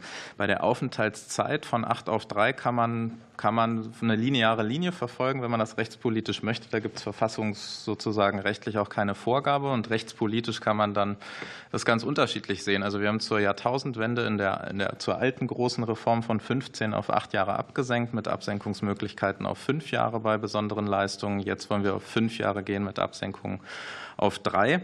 Ähm, das kann man begrüßen und sagen, wir schließen auf und wollen das modernste Staatsangehörigkeitsgesetz der Welt. Man kann es auch anders sehen und sagen, wir sind mitten in einem System auch, unionsrechtlich, wo migrationspolitische Steuerung eigentlich offen, das wissen wir, nicht so richtig funktioniert und wir uns in Reformverhandlungen befinden, um das überhaupt zum Funktionieren zu bringen. Und deswegen geht es vielleicht zu schnell und der Faktor Zeit selbst für sich hat integrative Wirkung. Das wurde vorhin schon angesprochen, dass man mit der Rechts- und Gesellschaftsordnung auch wenn die Tests da sind, mehr in Berührung kommt, auch durch den Faktor Zeit. Die Einbürgerungstests, das ist bekannt, haben eine Bestehensquote von 98 bis 99 Prozent, wenn ich das richtig sehe. Man kann die online beim BAM vorher alle durchgehen und sozusagen auch lernen. Man kann das kognitiv sozusagen gut verinnerlichen und man kann rechtspolitisch den Faktor Zeit dann normativ unterschiedlich gewichten. Deswegen würde ich sagen, das kann man auch mit der derzeitigen Lage verbinden und kritisch sehen, aber verfassungsrechtlich sozusagen. Da kann man aus dem Grundgesetz da nicht viel ableiten, auch weil wir um zur institutionellen Garantie zu kommen. Das Grundgesetz regelt den Verlust besonders, aber sagt über den Erwerb ja eigentlich nicht so viel. Und deshalb äh, haben unterschiedliche Aspekte auch weniger oder mehr restriktive Regelungsoptionen. Herr Kanter, bitte. Ja, vielen Dank. Ähm, äh, vielleicht vorab, äh, weil ich die Frage so verstanden hatte, ähm, die Einordnung in die deutschen Lebensverhältnisse aus den Voraussetzungen in die in den Ausschluss zu verlagern, das halte ich für schwierig, weil man dann als Behörde die Ausschlusskriterien darlegen muss. Währenddessen, wenn es eine Voraussetzung ist, ähm, muss es der Bewerber darlegen. Ähm, was die ähm, Belastung der Verwaltung angeht, ist es ganz sicher schwierig, äh, wenn, es, wenn der Wortlaut heißt, das Verhalten zeigt, dass die festgelegte, im Grundgesetz festgelegte Gleichberechtigung von Mann und Frau missachtet. Das ist ein Fall, den kann ich mir gar nicht vorstellen. Die Zeiten, dass ähm, sozusagen der Handschlag verweigert wurde, das, äh, dazu gab es Urteile in Baden-Württemberg, die sind vorbei, die sind bekannt. Ähm, und das wird jetzt nicht mehr so gemacht. Aber ähm, deswegen wird das, wenn man da an der Stelle tiefer bohren soll, die Behörden vor große Fragezeichen setzen was auch einen, ähm, einen weiteren äh, Verwaltungsaufwand auslöst. Das sind dann halt auch solche ähm, relativ unscharf formulierten äh, ähm, äh, Tatbestandsmerkmale bei den Sprachkenntnissen. Da heißt es jetzt, die Härtefallregelung muss, der Ausländer muss sich ohne nennenswerte Probleme im Alltagsleben in deutscher Sprache mündlich verständigen können. Und das ist natürlich wirklich schwer zu prüfen, was ist ein nennenswertes Problem. Das sieht der eine so, der andere so. Klar, da sind Sprachzertifikate, das sind eigentlich das Einfachste, weil die hat man oder man hat sie nicht. Ähm, und äh, die ähm, alte und noch weiter bestehende Härtefallregelung, die an bestimmten körperlichen äh, sozusagen ähm, Unfähigkeiten festgemacht hat, das war eigentlich ganz gut zu Das war ganz gut zu vollziehen. So etwas wird entweder ignoriert im Verwaltungsvollzug, wenn man 20.000 Anträge in, ähm, beim Regierungspräsidium in Darmstadt hat, als, als Vorschrift, oder es werden irgendwelche Wege gefunden, standardisiert ähm, es, es sagen wir, durchzuprüfen. Ja? Deswegen glaube ich, dass es nicht äh, sehr sinnvoll ist. Herr Demir, bitte. Genau, ähm, auch äh, zwei Anmerkungen ähm, zu den Gastarbeiter Innen und den äh, VertragsarbeiterInnen. Die vergessen wir immer in dem Kontext. Also wir haben auch in der ehemaligen DDR äh, Migration gehabt, Arbeitsmigration gehabt. Deshalb haben wir die im Koalitionsvertrag äh, und auch hier im Gesetz mit äh, drin. Und da ist ja der Gedanke vom äh, Gesetzgeber, von uns, ähm, zu sagen, die Menschen sind 30, 40, 50 Jahre jetzt hier bereits in Deutschland, haben hier gearbeitet äh, und haben dadurch durch ihr ihre Leistung schon gezeigt, dass sie ein Teil dieser Gesellschaft sind. Und ich will auch hier einfach mal klar sagen, die meisten Gastarbeiter und Gastarbeiter leben jetzt auch nicht. Deshalb äh, wird es jetzt, äh, ist eine nach nachwirkende Anerkennung für diese kleine Gruppe leider, wenn man so ähm, will. Deshalb äh, werden wir auf die höheren Bedingungen da verzichten. Dann wurde gesagt, USA ähm, oder man hat jetzt so getan, würde ich mir wünschen, dass wir das progressivste Recht hätten. Äh, aber ich will nur darauf hinweisen, dass äh, Jus Soli in den USA gilt. Das heißt, wenn ein Kind dort ähm, geboren wird, hat es die, den US-amerikanischen Pass. Bei uns hat das noch verschiedene andere Bedingungen. Man könnte jetzt hier seit 20 Jahren einen Aufenthaltstitel haben hintereinander, einen bestimmten, und dann würde das Kind trotzdem nicht äh, den deutschen Pass bekommen, es sei denn, die Eltern haben eine Niederlassungserlaubnis ist. Das auch nur als kleine Vorbemerkung. Frau äh, Professorin Fontana, äh, das, was Sie gesagt haben, steht im Clinch mit dem, was Herr Riemenschneider gesagt hat. Es geht, geht weiterhin um die Lebensunterhaltssicherung. Herr Riemenschneider hat gesagt, dass die Härtefallregelung und die Begründung, die wir im Gesetz äh, drin haben, eigentlich weitestgehend ausreichen würden. Dann noch eine Frage an Herr Professor Tabara. Wir haben ja, das, da haben wir jetzt keinen richtigen Einfluss drauf, aber es gibt ja Anwendungshinweise, weil jetzt hier die ganze Zeit davon gesprochen worden ist, Frage, dass bitte, es Begriffe gibt. Äh, was könnten denn die Anwendungshinweise noch bringen? Dankeschön. Frau Fontana, bitte. Also nochmal zu, dem, zu der Ausnahmeregelung. Also ich hatte es ja eigentlich schon mal erläutert. Also es ist eine Ausnahmeregelung für besondere Ausnahmen mit besonderer Begründung, die für diese Fälle hier nicht trägt. Und nochmal vielleicht der Aspekt, ähm, den wir eben gehört haben, der Unterschied ist ja eigentlich gar nicht so groß. Die haben keine Nachteile.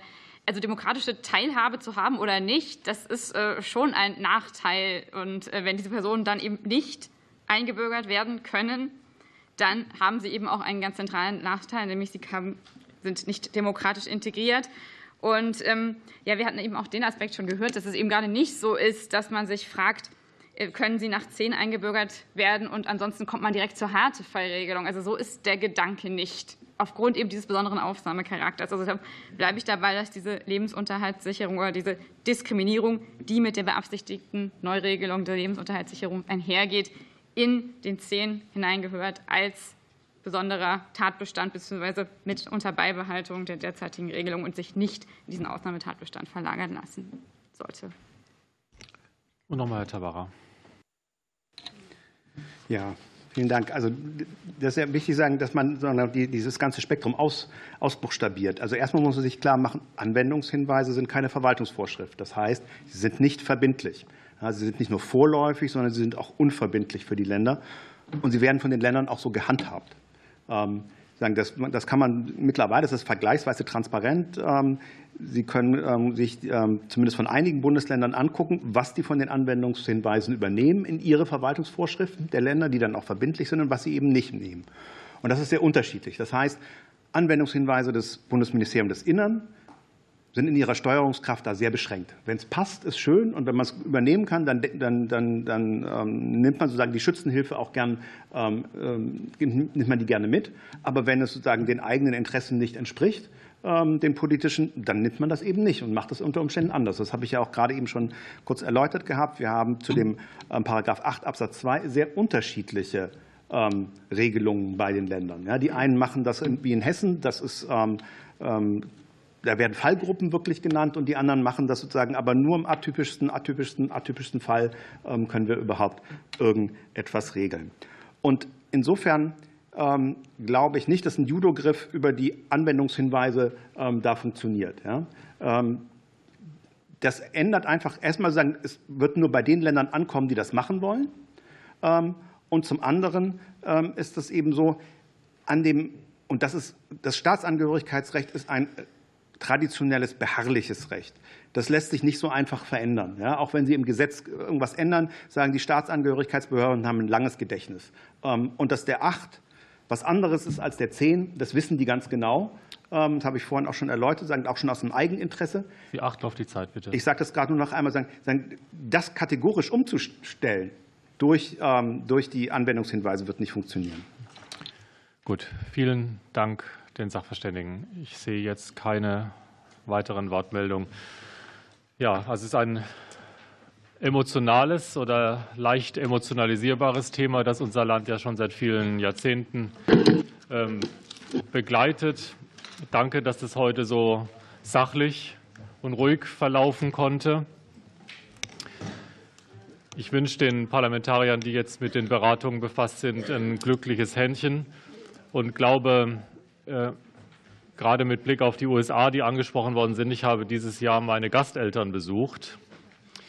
Das, äh, der Kontakt dahin kam so zustande, dass diese Gasteltern in den 70er Jahren in meiner Heimatstadt eine Wohnung gesucht haben als junges Pärchen aus Amerika kommend und der Sohn ist dann dort, also die standen mit, also sie hochschwanger und er vor der Tür. Und es passt in unsere Zeit, dass die Schwiegermutter dann über die Schulter geguckt hat und gesagt hat, das ist wie bei Maria und Josef, die können wir jetzt nicht wegschicken, die, denen müssen wir Herberge geben. Und so Alex ist dann dort auf die Welt gekommen. Und als Alex Papiere brauchte bei der Ausreise, war das genau das Problem äh, zu wem gehen wir denn jetzt? Ja, also kurze Verwirrung. Die amerikanischen Behörden haben gesagt, ja, das ist ja ein deutsches Kind, weil das ist ja hier geboren. Und die, die deutschen Behörden haben gesagt, aber Sie sind ja Amerikaner, Sie müssen zu den amerikanischen Behörden. So, wir haben grundlegend unterschiedliche Zugänge. Und es ist sehr, sehr schwierig, sich da aufeinander zuzubewegen und Veränderungen herbeizuführen. Es betrifft unsere Identität, es betrifft, wer wir sein wollen. Und ein bisschen Freundlichkeit und Gelassenheit bei diesen Fragen steht uns allen gut an. Wir sind dort auf dem Weg.